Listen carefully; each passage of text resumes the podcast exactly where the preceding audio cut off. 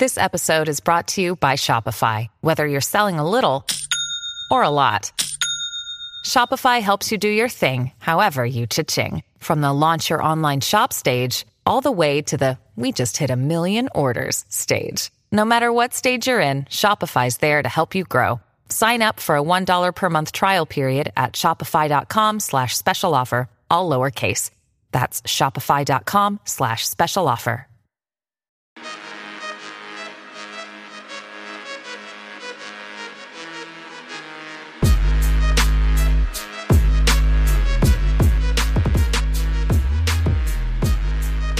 Willkommen zu einer neuen Folge von Jeden Tag NBA, dem Podcast für NBA-Nerds und solche, die es werden wollen. Und heute gibt es einen Podcast über ein Printmedium, auch ein Novum hier bei Jeden Tag NBA, denke ich. Denn es ist Mac Week oder wie das jetzt auch genannt wurde, oder es war Mac Day oder verschiedene Mac Days, äh, wann halt das erste God Next The Magazine, die allererste Ausgabe, bei den jeweiligen Abonnenten im Briefkasten war oder es der Briefträger vielleicht im Idealfall auch persönlich überreicht hat oder vor die Tür gelegt äh, hat. Ich hoffe, es ist bei allen Hörern, die das Ding vorbestellt hatten oder direkt abonniert hatten, äh, gut angekommen. So auch bei mir und meinem heutigen Gast und wir haben da beide dran mitgewirkt. Und da werden wir heute mal noch ein bisschen drüber quatschen. Ein paar Hintergrundstories über unsere Recherche, die Gedanken zu unseren eigenen Pieces und auch die des jeweils anderen, dann was vielleicht auf dem sogenannten Cutting Room Floor gelandet ist, es also nicht ins Magazin geschafft hat. Und dafür habe ich mir meinen Kollegen Torben Adler reingeholt. Hey Torben.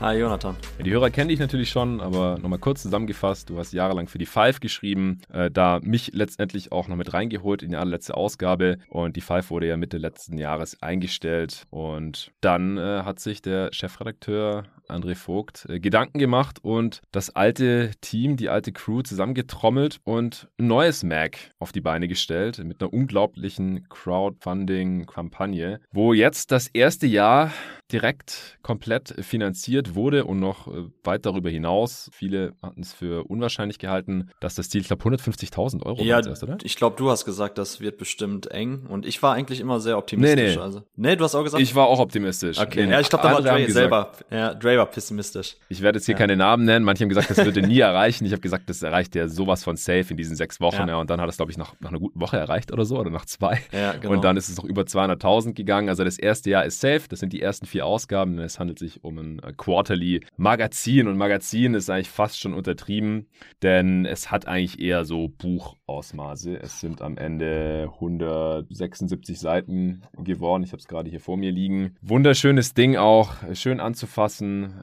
Hohe Qualität und super schön anzuschauen auch. Äh, Bei mir ist LeBron auf dem Cover vorne drauf. Es gibt vier verschiedene Cover verschiedener Goats, denn das ist das Thema der ersten Ausgabe. Goats, greatest of all times. Und es gibt eine Ausgabe mit Bill Russell und Red Auerbach, eine mit Magic Johnson und Larry Bird, eine mit Michael Jordan und eine mit LeBron. Welche hast du bekommen, Torben? Äh, ich habe die mit Bird und Magic vorne drauf. Und bist du zufrieden damit? Ja, auf jeden Fall. Ich finde tatsächlich am geilsten Bill Russell und äh, Red Auerbach. Ähm, das hätte ich am liebsten gehabt tatsächlich. Das finde ich irgendwie, das Motiv ist echt geil. Ähm, aber mit Bird und Magic kann ich auch sehr gut leben. Ja, es sind ja auch alle vier Bilder in allen Magazinen vertreten, äh, entweder halt auf dem Cover oder auf äh, der Klappe hinten oder dann halt jeweils innen. Ich finde ästhetisch am schönsten, ehrlich gesagt, Jordan bei diesem Reverse Slam aus dem Slam Dunk Contest. Hm. Sieht einfach richtig geil aus. Als alter LeBron-Fanboy bin ich natürlich überhaupt nicht traurig, dass ich äh, LeBron bekommen habe. Und äh, ja, Russell und Magic und Bird äh, sind natürlich auch sehr, sehr schön. Auch wenn Bird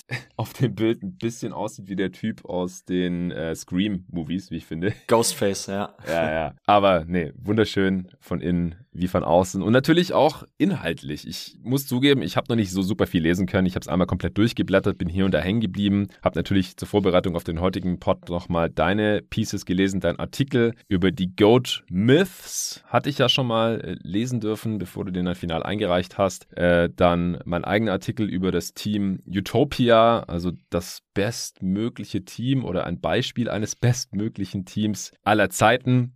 Ein Fantasieteam, ein utopisches Team, wenn man so will, auch mit Spielern verschiedener Epochen, mit verschiedenen Skillsets, die halt meiner Meinung nach relativ äh, unschlagbar wären. Auch nochmal durchgelesen und natürlich dein phänomenales Interview mit Ben Taylor, dem GOAT NBA-Historiker und NBA-Analyst aus meiner Sicht. Äh, ganz, ganz großes Vorbild auch und jemand, der meine Basketballanalyse sehr, sehr geprägt hat und auch weiterhin prägt. Mit dem hast du ein richtig geiles Interview gemacht und über die drei Dinge werden wir hier heute sprechen. Äh, erstmal vielleicht nochmal kurz ein paar Gedanken zum ersten Mac. Ja, sehr gerne. Also ich fand es erstmal richtig cool, was Dre so an, ähm, ja, wie soll ich sagen, an Redaktionsgeist herangezogen hat. Also da sind ja Jungs dabei, auch ähm, Manuel Baraniak, der ja mein aller, aller, aller, allerersten Basketballartikel 2012 oder 13, ich weiß nicht mehr genau, redigiert hat damals als mhm. äh, NBA-Chefredakteur für Crossover Online. Ich glaube meinen auch, ehrlich gesagt. 2009 eine Phoenix Suns Preview.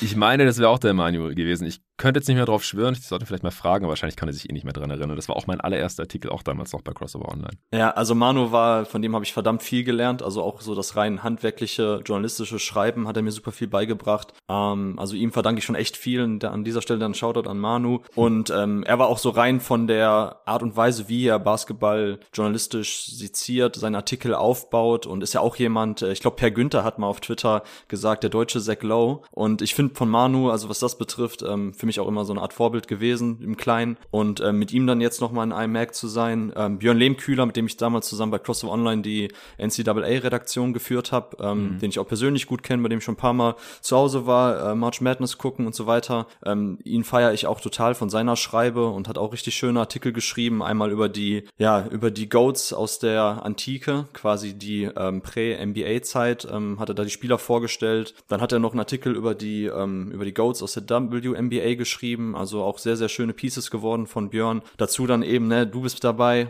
Julius ist dabei, Ole, den ich auch total abfeier. Ähm, yes. Also von daher einfach ein richtig cooles Team, was wir jetzt dann an den Start gebracht haben oder was Dre an den Start gebracht hat. Von den Jungs, von denen ich selber auch irgendwo Fan bin und da jetzt zusammen eben, ähm, ja, so ein Magazin eben dann aus dem Boden zu stampfen, das war schon eine richtig coole Sache und mir gefällt auch echt gut, das wäre gleich auch meine Frage an dich schon mal, was die Jungs aus der Grafik mit unseren Texten gemacht haben. Also ich bin hin und weg gewesen, als ich meinen Artikel zu den Goat Myths gesehen habe, dass yes. sie das in so einem FBI's 70er Zodiac ähm, Mindhunters Stil aufgebaut Stimmt, haben. Ja, ja habe ich des Todes gefeiert. Also richtig, richtig geil. Das gefällt mir super gut. Wie sieht's bei dir aus? Bist du auch zufrieden, wie quasi dein Artikel so grafisch aufbereitet wurde? Ich habe ja mein Zeichenlimit so hart überzogen. Also ich glaube, das waren 14.000 Zeichen. Mein Text ohne die Tabelle waren schon über 18.000 und die Tabelle dann nochmal 9.000. Also quasi verdoppelt. Deswegen war da nicht so viel Platz für irgendwelche Grafiken, glaube ich. Und ich muss auch Dre wirklich zugutehalten, dass er nichts rausgekürzt hat vom Text. Aber ja, es gibt halt dieses geile Titelbild mit Brooke Lopez vorne drauf, also mit der, mit der Starting Five meines äh, Team mhm. Utopias und dann im Hintergrund so verschwommen sieht man halt noch LeBron, Ibaka, Ray Allen und Steph Curry. Das finde ich schon sehr, sehr nice und dann halt auch so die Caption zum Bild. Ja, Brooke Lopez, habt ihr nicht im Team erwartet? Einige andere sicherlich auch nicht. Und das gefällt mir auch richtig gut. Dann äh, Greg Popovich als Coach ist so auf der einen Seite rechts unten das Einzige, was da noch grafisch eingefügt wurde. Das finde ich auch ganz nice, dass man den halt noch sieht oder weiß, wer halt der Coach wäre. Und und dann ist halt noch die Tabelle drin mit ein paar Spielerporträts. Und that's it. Also da wurde nicht so super viel gemacht, aber es ist schön schlicht gehalten und man kann es schön lesen. Äh, ich finde es auch geil, dass Dre einfach die Tabelle, so wie ich sie ihm geschickt hatte, da reingeklatscht hat. und äh, ich noch so, äh, das war ich eher so für mich gedacht. Und er so, nee, ist doch richtig schön nerdig, das lassen wir so. so mit den äh, Prozenten der Tagsline und solche Sachen. Ich habe dann auch noch, glaube ich, gesagt, die und die Zeile, nimm die bitte raus, die, die bringt auch niemandem jetzt Mehrwert. Das ist ja wirklich nur so für mich äh, während meinem Brainstorming. Aber nee, ich, ich bin sehr zufrieden damit, wie das umgesetzt wurde. Auch mein Text da wurde nicht besonders viel umgeschrieben. Ein paar Begriffe einfach, die halt für den Casual-Leser vielleicht zu, zu weit weg waren oder wo ich zu viel vorausgesetzt habe. Da habe ich Dre auch explizit geschrieben gehabt, so ey, ich weiß nicht genau, was man dem durchschnittlichen Leser da zumuten kann und dann ein paar Sachen noch aus dem äh, Denglisch, Basketball-Denglisch noch irgendwie ein bisschen eingedeutscht. Aber alles noch so, dass ich es sehr cool finde und halt auch besser als das, was ich äh, abgegeben hatte. Aber da wurden jetzt keine kompletten Sätze verändert oder irgendwas großartig rausgeschnitten. Ich bin sehr, sehr zufrieden damit, was damit gemacht wurde. Und Ja, Fügt cool. sich hier auch sehr schön ein. Ich bin echt stolz und froh, Teil dieses illustren Lineups auch zu sein. Finde auch die Idee sehr geil da am Anfang äh, mit der Teamvorstellung, mit den Jerseys. Wir mussten ja unseren ersten Basketballverein angeben mit unserer Rückennummer. Bei mir der TV Echterding mit der Nummer 6 und mit den richtigen Vereinsfarben auch noch. Ich glaube, das hat uns alle äh, schockiert. Mhm. Richtig, richtig nice. Also gefällt mir von vorne bis hinten sehr, sehr, sehr gut. Ja, bin ich ganz bei dir, genau. Das war echt nochmal ein cooles Gimmick. Ähm, Marc, war das glaube ich Marc Popper, der die, den Hauptteil der Grafik gestemmt hat, der sich das nochmal dann ah, ja. extra angeschaut hat auf den einzelnen Websites der Vereine, welche Farbe die haben. Ähm, das fand ich auch richtig cool. Ist auch interessant, dass ja sowohl DJK Berlin als auch dein echte Ding-Verein dieselben Farben haben, schwarz, gelb, beziehungsweise gelb-schwarz. Ich, ich weiß nicht, was bei deinem Verein die Primärfarbe ist, bei uns sogar richtig mit Gelb. Ja, ja, bei uns auch tatsächlich. Und ich habe dann okay. selber versucht, das zu recherchieren und man findet dieses Jersey eigentlich jetzt nicht so wirklich, wenn man googelt. Vor allem haben wir eine Zeit lang, da sind wir dann in irgendwelchen Lokalzeitungen, gab es dann mal ein Bild mit irgendwelchen Spielern von uns drauf. Und da hatten wir aber andere Jerseys, neuere Jerseys, die waren so schwarz und dann so giftgrün. Äh, zum Glück ist es nicht das geworden, denn die eigentlichen Vereinsfarben sind tatsächlich gelb-schwarz und das ist jetzt auch hier im gelandet. Richtig nice. Ach so, ja, ich glaube, der Markt ist aber tatsächlich dann nach den ähm, Logofarben gegangen. Ja die man ja, dann ja. sieht. Zum Glück. Genau, also unser erstes Jersey, was wir damals hatten, war auch komplett schwarz mit so Neongelb von Spalding. Kennst du wahrscheinlich, das sind so die klassischen Spalding Jerseys ja, aus der vorletzten Edition, glaube ich, oder ja genau. Und jetzt hatten wir zuletzt eigentlich eher so graue und unsere neuen, die sind so Indiana Pacers Ende der 90er Style, so schwarz mit so Nadelstreifen in gelb. Also ist jetzt nicht eben das authentische Jersey von uns, aber es sind zumindest genau die Original Vereinsfarben, die dann da abgebildet sind und das ist schon echt cool genug. Also von daher Props auch an dieser Stelle an Marc, das ist auch richtig geil umgesetzt worden. Ja, und ich bin auch die meiste Zeit in einem gelben Jersey aufgelaufen für den TV. Okay, Zufall, der passt. Ja, ja wahrscheinlich dann. Genau. Okay, bevor es gleich losgeht, noch ein kurzer Werbespot für NBA 2K. Die heutige Folge wird mal wieder gesponsert von NBA 2K22, einer meiner absoluten Lieblingssponsoren, weil ich NBA 2K22 natürlich auch zocke. Nicht so viel, wie ich gerne würde. Ich habe einfach zu wenig Zeit aktuell. Aber jetzt am Wochenende hoffe ich auch, dass ich mal wieder dazu komme, die Roster Playoff ready zu machen. Äh, ein Hörer hatte mich auch gefragt, ob ich mal meine Sliders irgendwie abfotografieren kann, weil wenn man nicht auf der Xbox äh, Series X oder S auf der neuen Generation zockt, dann kann man sich die auch nicht runterladen. Ansonsten sind die natürlich zu finden unter dem Gamertag Stuttgart Suns. Ja, ist, ist witzig, ist äh, bestimmt 15 Jahre alt, dieses Gamertag, als ich das damals gemacht habe, als Teenager. Und das habe ich eben bis heute behalten. Und da findet ihr das jeden Tag NBA XATD, das steht für Attention to Detail Roster, wo ich meine gesamte Basketballanalyse, die ihr hier im Pod immer auf die Ohren bekommt, versuche einfließen zu lassen in die ganzen Spielattribute, Badges, Tendenzen. Als Basis-Roster habe ich eben das Attention to Detail Roster von Operation Sports genommen. Die Jungs machen auch immer einen ganz guten Job, die äh, Spieler so zu bearbeiten und die ganzen Teams und auch die ganzen Plays, die diese Teams laufen, dass das die aktuelle NBA immer sehr gut abbildet. Und auf der Basis habe ich da jetzt eben im Verlauf der Saison auch immer noch meine eigenen Updates gemacht. Jetzt die letzten Wochen bin ich leider nicht mehr dazu gekommen. Das letzte Mal hatte ich das, glaube ich, Anfang März gemacht. Da hatte ich gegen meinen ehemaligen Mitbewohner in Stuttgart ein paar Games gezockt. Äh, jetzt ist äh, heute 1. April, wo ich das hier aufnehme. Und es wird mal wieder Zeit. Von daher, es wird ein Roster-Update geben und meine Sliders werde ich abfotografieren und im Supporter-Discord dann auch in den 2K-Channel reinposten. Ansonsten nochmal an der Stelle auch der Hinweis, PlayStation Spieler können immer noch zuschlagen. Da gibt es ordentliche Rabatte gerade im PlayStation Store auf MB2K22 für die äh, PlayStation 4 19,59 Euro. Das sind 72% Rabatt aktuell. Und für die PlayStation 5 24,74 Euro. Das sind immerhin 67% Rabatt. Falls ihr Bock habt, jetzt, wo es auf die Postseason zugeht, auch mal wieder den Controller in die Hand zu nehmen und ein bisschen NBA 2K zu zocken. Ich wünsche euch viel Spaß.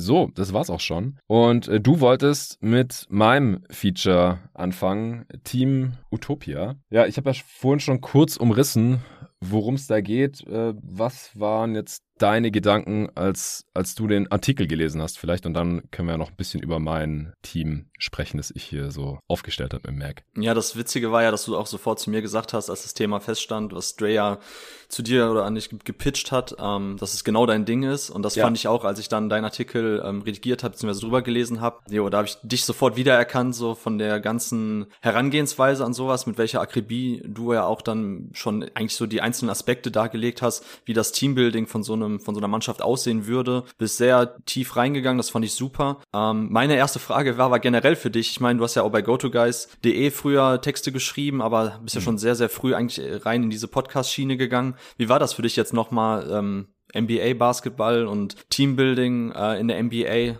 aus einer analytischen Perspektive jetzt handschriftlich beziehungsweise redaktionell so aufzubereiten, dass man eben am Laptop in die Tasten hauen muss und das nicht alles äh, in ein Mikrofon spricht. War das für dich nochmal eine krasse Umstellung? Ging dir das gut von der Hand oder war es damit ein bisschen am Anfang am struggeln? Ein bisschen am struggeln war ich auf jeden Fall. Der größere Struggle war aber äh, vor allem meine Kolumne da in der letzten Five-Ausgabe, die du ja dann auch freundlicherweise für mich redigiert hast. Vor allem habe ich da mit dem Zeichenlimit auch hart gestruggelt, weil das war wirklich fix. Ähm, aber es war halt eher eine Kolumne, also eher so ein bisschen meine Meinung damals zu den Brooklyn Nets und ob die Defense Championship würdig ist oder würdig sein kann. Und ja, ich bin es einfach nicht gewohnt zu schreiben oder nicht mehr gewohnt zu schreiben. Ich habe das in meinem Journalismusstudium zwar gelernt in meinem äh, Master, aber da habe ich auch immer nur auf Englisch geschrieben. Ich habe nicht einmal irgendwas auf Deutsch geschrieben, außer meine Masterarbeit dann, aber das war ja keine journalistische Arbeit, sondern eine wissenschaftliche. Mhm. Und auch in meinem Bachelorstudium Amerikanistik habe ich immer nur auf Englisch geschrieben.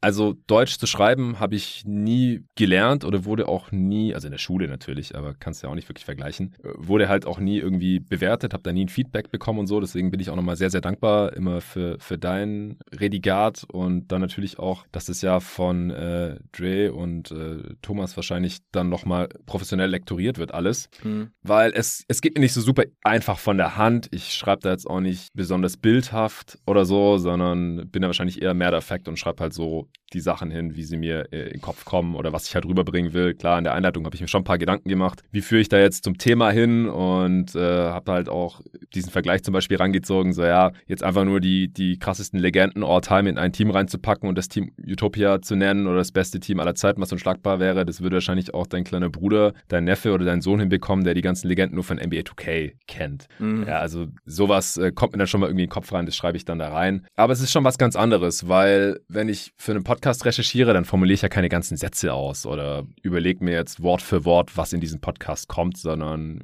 ich spreche einfach über Basketball und Leute finden es angenehm anzuhören und interessant genug, dass ich irgendwie davon leben kann. Das ist schon was ganz anderes, als wenn man jetzt Leute im Print oder in Textform fesseln und begeistern muss. Also ist nicht ganz einfach, aber ist auch mal eine schöne Abwechslung. Ich könnte mir jetzt nicht vorstellen, das jeden Tag zu machen und davon versuchen zu leben, aber ja, für eine Ausgabe alle drei Monate, beziehungsweise ob ich jetzt für die zweite noch was mache, weiß ich nicht, aber für die dritte und vierte dann sehr, sehr sicher. Da stehen die Themen ja auch schon fest, äh, werden jetzt hier natürlich nicht gespoilert. Das kann ich mir schon vorstellen, also mal hin und wieder, auch wenn das Thema passt und da auch nochmal wirklich Lob an Dre, der mir da ein Thema vorgeschlagen hat mit diesem äh, Best Team Ever hieß es ursprünglich, aber ich fand, es klingt zu sehr nach dem besten Team aller Zeiten, das wirklich auf dem Parkett stand, was weiß ich, die Jordan Bulls oder die mhm. KD Curry Warriors oder so. Und ich fand halt Team Utopia passt ein bisschen besser, fand ich ein bisschen treffender an der Stelle. Also da hatte wirklich ein sehr cooles Thema für mich gefunden, was ich dann auch sofort gerne machen wollte. Und ich hatte ja nicht mal dann das Problem, dass ich mir irgendwas ausdenken muss, weil da bin ich dann auch immer irgendwie nicht kreativ genug. Für Podcast-Themen fällt mir das auch viel leichter, habe ich jetzt bemerkt, als ein Artikelthema zu pitchen für sowas. Mhm, verstehe, ja. Ähm, wie gesagt, ich fand es erstmal richtig geil beim Lesen, so dass man trotzdem deinen Duktus, so deinen Stil wiedererkannt hat, egal ob das jetzt eben gesprochenes Wort oder geschriebenes Wort ist. Nice. Ähm, dass es eben deine Handschrift trägt, fand ich super. Und auch die Analysetiefe, das äh, hat für mich perfekt gepasst. Und beim Schreiben ist es ja wirklich die Kunst auch immer. Und das ist natürlich so witzig, dass bei uns allen das irgendwie hinten raus so ein bisschen gebrochen ist mit den Zeichen, dass wir alle völlig über die Schl äh, Schlänge geschlagen sind. Weil normalerweise sagt man immer beim Schreiben, dass halt auch äh, ja ein Satz, ein Gedanke und dass man halt, dass die hohe Kunst des Schreibens ist, ähm, sich so schnell und klar wie möglich auszudrücken in so wenig Zeichen wie möglich. Und je mehr ja. man schreibt, desto eher kommt man ins Schwafeln. Ne? Und genau. trotzdem war für mich auch der Anspruch, und das hatte ich auch im letzten Pod, ich weiß ehrlich gesagt gar nicht, ob das im Vorgespräch mit Dre war oder ob wir das auch im Pod selber noch besprochen haben. Aber ich habe auch gesagt, so als das ganze Ding gestartet ist mit äh, God's Next the Magazine, als Dre mir äh, am Anfang schon von der jetzt von seiner Idee erzählt hat, da habe ich gesagt, okay, wenn du schon so etwas Großes aufziehen willst, was so in der Tiefe auch in Deutschland noch nicht gab, so dann reicht's mir ehrlich gesagt nicht selber für mich, dass das Competition Level Deutschland ist, sondern dann will ich auch etwas schreiben, auch einen Artikel, der rein theoretisch auch mit amerikanischen Artikeln äh, in Konkurrenz stehen könnte. Mhm. Also man man gerät gerät ja immer schnell da rein, reine Sekundärdatenanalyse zu betreiben, wenn man jetzt irgendwie ein Thema hat. Äh, ich nehme mal jetzt irgendwas aus der Pfeife, wo ich geschrieben habe, äh, Halliburton zum Beispiel, als er noch bei Iowa State war. Und ähm, da wäre es natürlich ein einfaches, bei Google einfach äh, Terry's Halliburton einzugeben. Ich glaube, The Ringer hatte damals schon ein Piece über Halliburton und gab auf jeden Fall noch zwei, drei andere. Ne, die liest man sich natürlich durch, guckt man, ob man vielleicht so ein paar ganz coole äh, O-Töne davon rezitieren kann. Und dann gerät man aber automatisch in seinem eigenen Artikel eher dahin, dass man so keine eigene Geschichte erzählt um den Spieler, sondern quasi das, was man vorher sich angelesen hat, mit den eigenen Gedanken vielleicht zu verknüpfen. Und das trotzdem ist für mich irgendwie nicht die richtig hohe Schreibkunst oder richtige Basketball-Journalismuskunst. Ja. Und für mich war das immer dann auch mein Anspruch schon bei der Five, dass ich immer neue Anklänge finde bei den Spielern. Und das war für mich dann oftmals, egal ob es jetzt Brandon Clark war ähm, oder Terry Halliburton, dass ich halt mit Leuten selber spreche, die vor Ort sind. Das war dann bei Brandon mhm. Clark eben einer von SB Nation, der als Blogger bei Gonzaga äh, immer dabei war, Training und Spiele, bei Iowa State das gleiche, dass da eben auch ein SB Nation Blogger mir Rede und Antwort stand und dadurch konnte ich halt selber authentische Original-O-Töne für meinen Artikel einholen. Und das habe ich Dre gesagt, das war für mich auch der Anspruch bei dem God Next Mac, so dass wir eben da wegkommen von Artikeln, die schon sehr oft irgendwo standen und da irgendwie das Ganze einfach nur noch mal ein bisschen tiefergehend austreten, sondern tatsächlich auch neue Wege gehen. So ja. Team Utopia, klar, ist ein Gedankenexperiment, was bestimmt viele Menschen schon hatten, aber das auch eben in dieser Breite und mit diesem, mit dieser Detailverliebtheit, wie du das auch gehabt hast, ne, mit dieser Textline und dass du dir darum auch Gedanken machst, wie das so Salary Cap technisch passt und dass das wirklich dann ein sehr sinnvolles Gesamtkonstrukt ist. So das finde ich halt wichtig und gut und das ist dir auf jeden Fall auch äh, geglückt, von daher auch sehr, sehr starker Artikel. Danke. Und ich hoffe, dass mir das auch genauso bei den ähm, Goat Myths geglückt ist, weil beim Interview mit Ben Taylor, da, beim Interview ist es immer einfacher, weil das sind immer One-of-One-Pieces, aber bei den Goat Myths wollte ich halt auch dahin kommen, so okay, klar, man hat schon mal was gehört von Kobe und seinen Klatschzahlen, aber dass ich trotzdem noch mal neue neue Gedankengänge fasse und dass ich mir wirklich noch mal und da kommen wir später dann zu, auch wirklich jeden jedes Tape, jedes Spiel noch mal dahingehend auch anschaue und selber halt eben ja die Daten aus erster Hand erhebe, wenn man so will.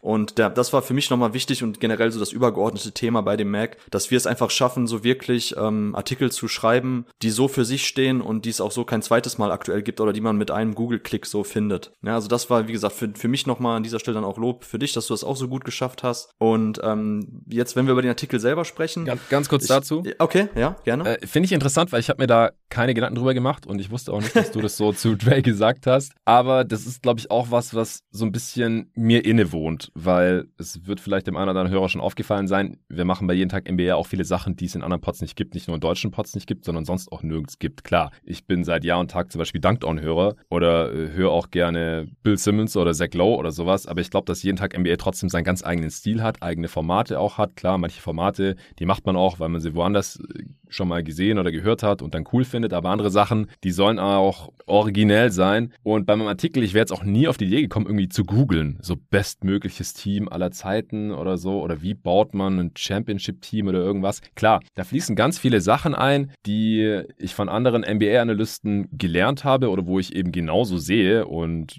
die ich einfach bestätigen kann durch meine eigene NBA-Analyse. Ist mir auch aufgefallen bei dem Ben Taylor-Interview. Ich habe den Artikel natürlich geschrieben, bevor das Interview mit Ben Taylor überhaupt stattgefunden hat, wenn ich es richtig weiß. Oder halt, zumindest hatte ich das Interview nicht gelesen, äh, bevor ich den Artikel geschrieben habe. Und trotzdem hat er da ganz viele Sachen erwähnt oder du hast halt auch Fragen dazu gestellt. Klar, wir sind halt basketballanalytisch auch relativ nah beieinander, du und ich, äh, zur Undeniability, zur Skalierbarkeit, zur ähm, Rim Pressure kam es, glaube ich, nicht im Interview vor. Aber das sind halt lauter so Sachen, die sind einfach super wichtig bei Winning Teams. Ähm, und die habe ich auch alle hier untergebracht im, im Artikel. Und für die äh, Hörer, die jetzt ja nicht das Glück haben oder nicht äh, schnell genug waren äh, oder es vielleicht gar nicht mitbekommen haben, das God Next Magazine zu, zu abonnieren. Also man bekommt es leider auch nicht mehr. Es ist ja auch keine Werbesendung oder sowas, weil wir können ja nichts bewerben, was man nicht mehr kaufen kann. Ihr habt dann leider einfach Pech gehabt. Äh, aber für die Leute, die vielleicht den Artikel auch einfach noch nicht gelesen haben, ich habe halt am Anfang dargelegt, wie muss eine Offense strukturiert sein äh, und welche Bestandteile muss die haben, welche Skillsets äh, und welche Talente müssen in so einem Team auf jeden Fall vorhanden sein, damit das als das bestmögliche Team aller Zeiten, äh, aber Drays Vorgabe war halt, dass die 2022 möglichst gut sein müssten, also modernen Basketball natürlich auch spielen. Wie muss das aussehen offensiv? Und habe halt dann erstmal eine knappe Seite nur über die Offense geschrieben. Und was halt offensiv wichtig ist. Ja? Spacing, Creation für sich und andere und so weiter. Und da habe ich mich natürlich ja an, an meinem NBA-Wissen, das ich über die letzten 20 Jahre angesammelt habe, bedient. Ich habe nichts recherchiert eigentlich, außer halt ein paar Statistiken, die ich dann in die Tabelle reingeknallt habe und wie viel die Spieler da verdient haben und solche Sachen. Aber das ist ja nichts Anstrengendes. Also ich im Gegensatz zu dir und dein, deinem Artikel, zu dem wir nachher kommen, der sehr umfangreich war, was Recherche angeht, kannst du nachher gerne erklären. Ich habe nichts recherchiert. Ich habe das quasi alles aus, aus meinem Gehirn irgendwie rausgepresst und einfach nur versucht. Für mich war die Schwierigkeit, wie bringe ich das, was ich ständig in meinem Pod selbst anwende, wenn ich Teams analysiere und auch Spieler und wie gut die sind und sein können und so. Wie bringe ich das jetzt hier zu Papier und so rüber, dass andere das lesen und denken, ja, das macht Sinn. Das muss ein Team, das gewinnen möchte, auf jeden Fall mitbringen. In der Offense, dann natürlich noch in der Defense und dann natürlich halt noch die, die Intangibles. Und da finde ich es auch interessant, dass der Teil, auch mit dem, was Ben Taylor in seinem Interview gesagt hat, der, der relativ radikale Ansichten hat, ähm, eigentlich ganz gut zusammengepasst hat. Dann natürlich noch der finanzielle Aspekt, weil bringt ja auch nichts, wenn man hier ein Team zusammenstellt, das dann irgendwie so teuer ist, dass sich das fast keine Franchise leisten könnte. Und dann stand das Ding halt so. Ich musste dann halt äh, nur noch in Anführungsstrichen das richtige Team zusammenstellen und das war eigentlich mindestens genauso viel Arbeit. Und da habe ich ja dann auch äh, mir Feedback eingeholt, vor allem von Nico. Ich glaube, mit dir habe ich da auch kurz drüber geschrieben. Mm, ja. Ja, aber das war's dann halt auch schon. Also im Endeffekt muss ich jetzt halt auch damit mit meinen Kandidaten leben und bin auch gespannt, ob da noch irgendwie Feedback äh, dazu kommt, dass, dass Leute irgendwie sagen, hey, du hast den und den Spieler vergessen oder wie kannst du nur oder was macht denn der da drin oder du hättest hier einen anderen Superstar oder zwei. Ich habe mich auf zwei Superstars hier äh, festgelegt. Da hättest du ganz andere nehmen müssen oder so. Da kam bisher noch nichts, zumindest nichts Negatives. Also war schon nicht ganz einfach auf jeden Fall, aber ich wäre jetzt nie auf die Idee gekommen, irgendwie zu recherchieren oder zu gucken, was da andere vielleicht schon drüber geschrieben haben. Hm. Ja, genau das ist halt eben dann auch so das, was ich meine mit, der Artikel steht so für sich und gibt's kein zweites Mal. Ne? Dadurch, dass man eben so seine ganzen Gedankengänge, seine eigenen Gedankengänge komplett so fokussiert, dass das Ding in sich kohärent ist und schlüssig ist. Und das hast du jetzt gerade ja nochmal schön beschrieben. Ne? Das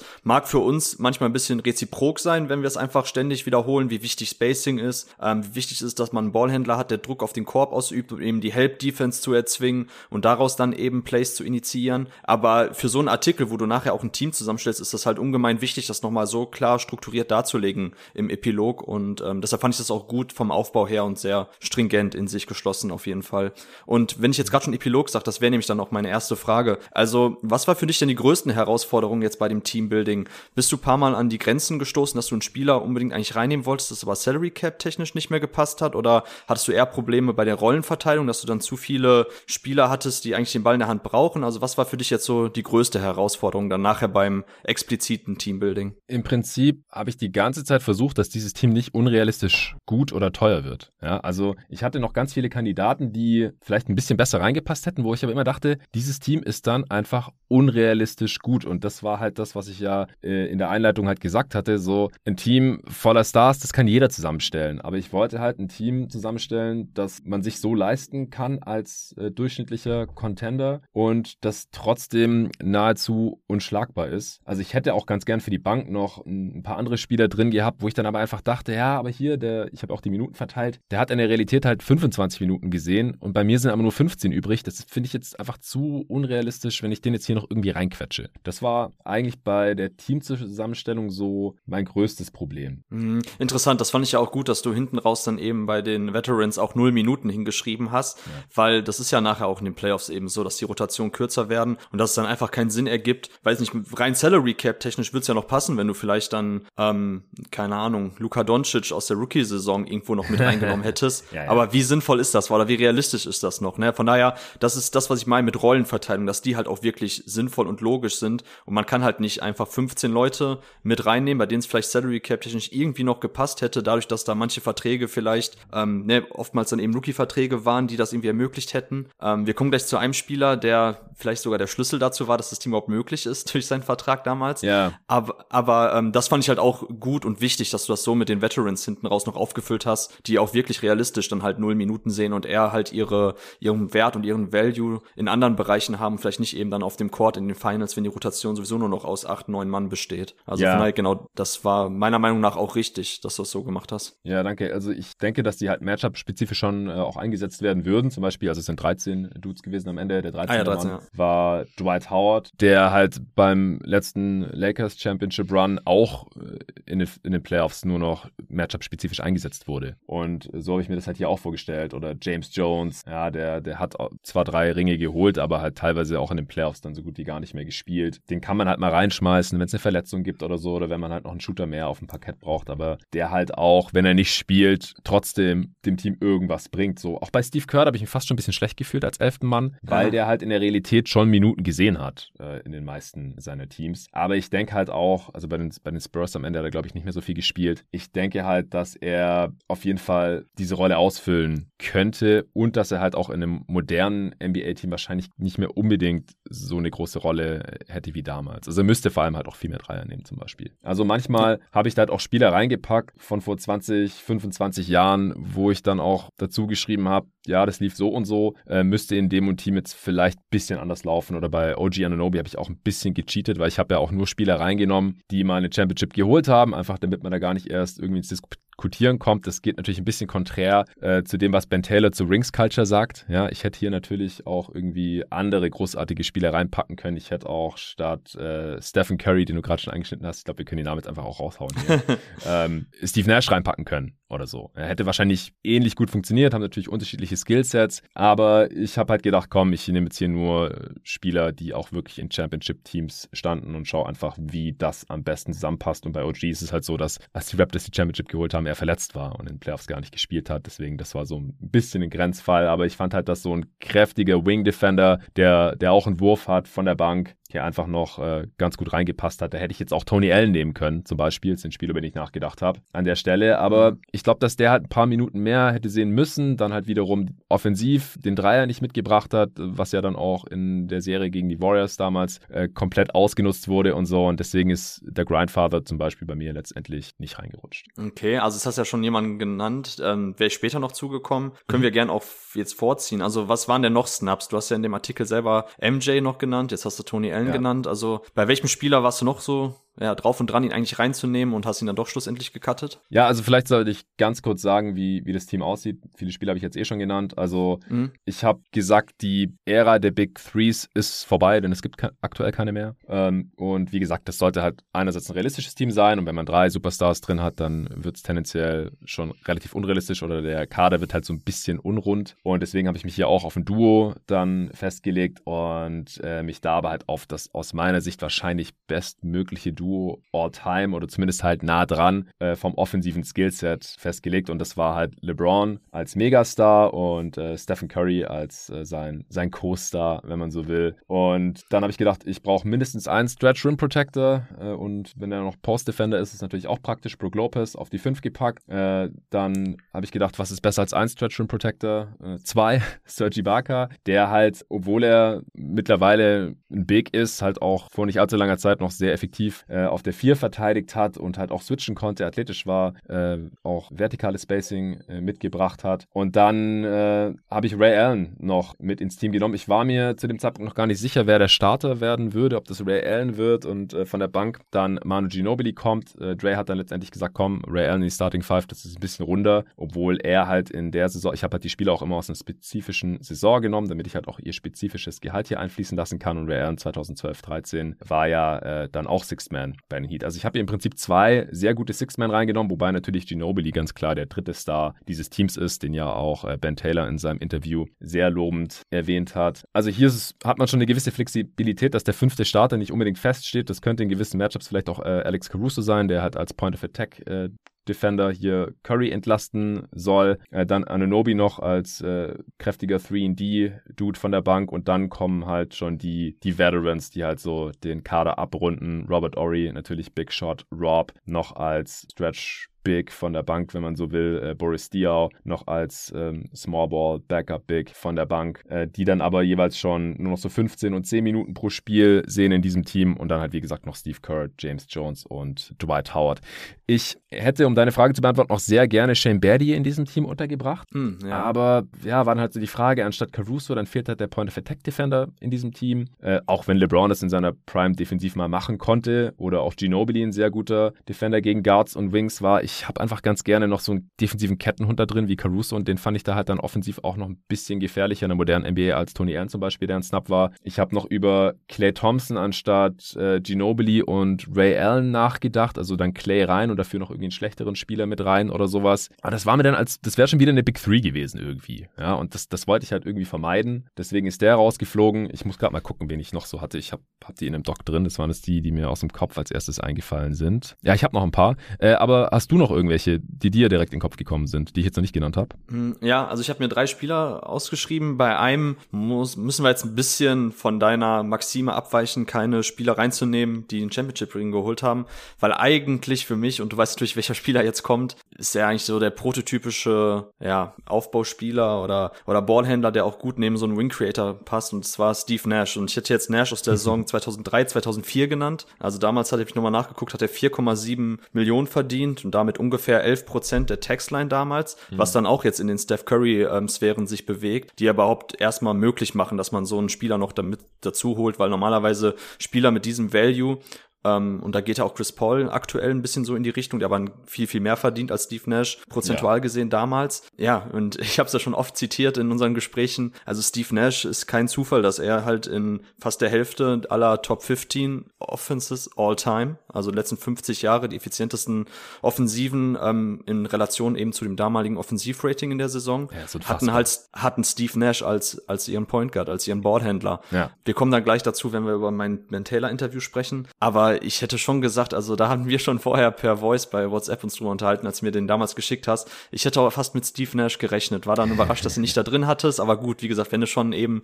die Maxime hast, ähm, Rings müssen sein, dann ist natürlich klar, dass Nash draußen ist, aber. Ja, aber ja, ich habe mich auch trotzdem gegen ihn entschieden, glaube ich, weil ich einfach das Match Nash und LeBron bisschen redundant finde, weil beide sehr starke Pick-and-Roll-Creators sind und ich glaube einfach, Steph Curry ist Off-Ball, also natürlich bezeichnen wir ihn ja alle immer als besten Spieler all time, aber da ist er natürlich dann auch besser als Steve Nash. Also ich finde einfach die Synergie zwischen Curry und James nochmal auf einem anderen Level, als ich es mir bei Nash und James vorstellen würde. Dann hätte ich einen anderen Spieler als LeBron vielleicht nehmen müssen. Vielleicht Nash und MJ oder so. Ja, interessant. Also ich glaube halt eben aufgrund der Textline, die mit, ähm, oder die damalige Textline und eben das, was Curry ähm, aufgrund eben seiner Knöchelproblematik damals nur bekommen hat, ja. so diese 11% der Textline, die Curry ja verdient hat. Nee, 13,4. 13,5, genau, 11 Millionen, Millionen was. Ja. Genau so war das, sorry, genau andersrum. 11 Millionen, 13% Das ist halt unfassbar, ne? Also und auch generell ist natürlich Steph Curry, was ihn unterscheidet zu Nash, ist eben sein Off-Ball-Movement. Ähm, was das Shooting per se betrifft, klar ist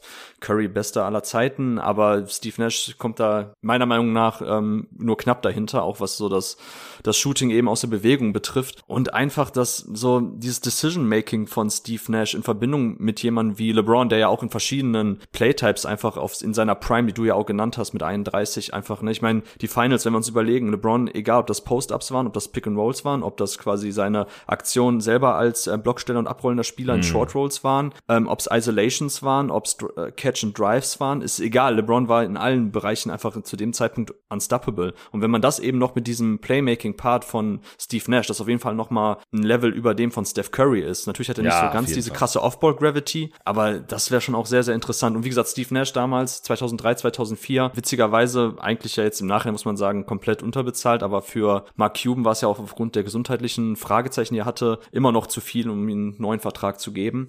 Ähm, ja, also ich hätte halt Steve Nash, glaube ich, reingenommen, aber wahrscheinlich hätte man den Kader dann, wie du gerade schon gesagt hast, noch ein bisschen mehr umkrempeln müssen. Von daher, ja, ähm, ja. Ich würde dann jetzt als nächstes noch Bruce Bowen nennen, äh, Bowen aus der Saison 2002, 2003. Damals auch nur 3,5 Millionen verdient, damit unter 10 Prozent der äh, Line. Ähm, Bowen ja auch, wie viele andere Spielertypen, über die du auch nachgedacht hast, so dieser 3D-Guy, von dem man gar nicht genug haben kann, als Rollenspieler in so einem Championship-Team. Ja, hast du auch über Bowen nachgedacht oder? Niemals, niemals, niemals, niemals würde ich Bruce Bowen in äh, ein Team, wo ich der Architekt bin, reinstecken. also wenn ich einen Spieler, einen einzigen NBA-Spieler in der gesamten Historie überhaupt nicht abkann, dann ist es Bruce Bowen, aufgrund seiner Unsportlichkeit. Sportlich gesehen, von seinem Skillset, ja, kann ich sehen, vor allem defensiv, war natürlich eine Pest, auch, auch wenn er mhm. da oft halt äh, die Grenzen des Zumutbaren überschritten hat, meiner Meinung nach. Robert Ory auch, aber nicht so krass wie, wie Bowen. Also Ory konnte ich das noch irgendwie verzeihen, aber Bruce Bowen keine Chance. Und Bruce Bowen hat, was hat er, ein Dreier pro Spiel genommen oder sowas? Also. Ja, in, seinem, in seiner Prime waren es fast äh, vier. Pro Spiel? Mhm.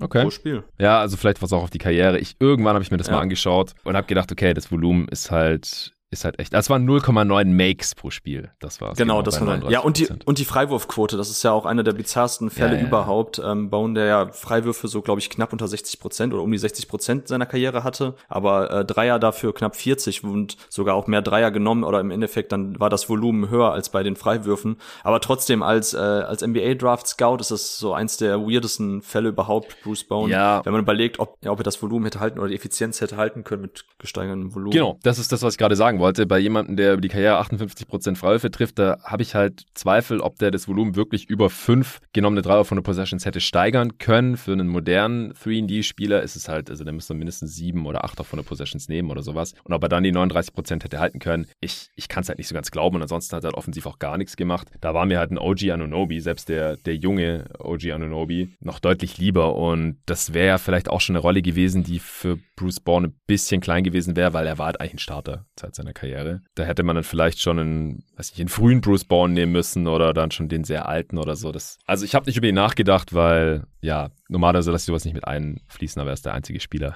glaube ich, bei dem, bei dem ich das dann wirklich nicht, nicht übergehen kann, dass er Amari Stoudemire von hinten in die Hacken äh, getreten hat und lauter solche Sachen. Also echt ein uncooler Dude aus meiner Sicht. Aber einen anderen Spur hatte ich noch hier auf dem Zettel. Danny Green ist auch einer von Nikos hm, ja. äh, Lieblingen. Aber ja, die Rolle von OG wäre mir halt zu klein gewesen für ihn oder auch von Caruso, so von der Bank als Defender und als äh, Starter anstatt Ray Allen. Ja, da hatte ich halt lieber Ray Allens offensives Skillset, der einfach der sichere Schütze war und äh, auch ein bisschen was aus dem Dribbling machen konnte. Natürlich wäre Danny Green der viel bessere Defender gewesen, krasser Transition-Defender auch. Also das war wirklich jemand, über den ich nachgedacht habe, aber dann im Endeffekt ähnlich wie Shane Battier halt nicht so wirklich unterbringen konnte, weil zu gut für die Bank und äh, in der Starting Five, ja, da hatte ich halt schon andere oder in den besten fünf oder besten sechs, da war halt irgendwie kein Platz mehr dann. Ich habe noch nachgedacht über Sean Livingston zum Beispiel, so als Backup-Guard, äh, vielleicht statt Caruso oder so. Also darf man dann halt auch keine zu kleine Rolle geben. Dafür war dann auch zu wichtig. Mhm. Bei den Warriors, äh, allgemein ein paar Warriors habe ich hier noch reingebracht, anstatt Dwight Howard, vielleicht Sasa Pachulia,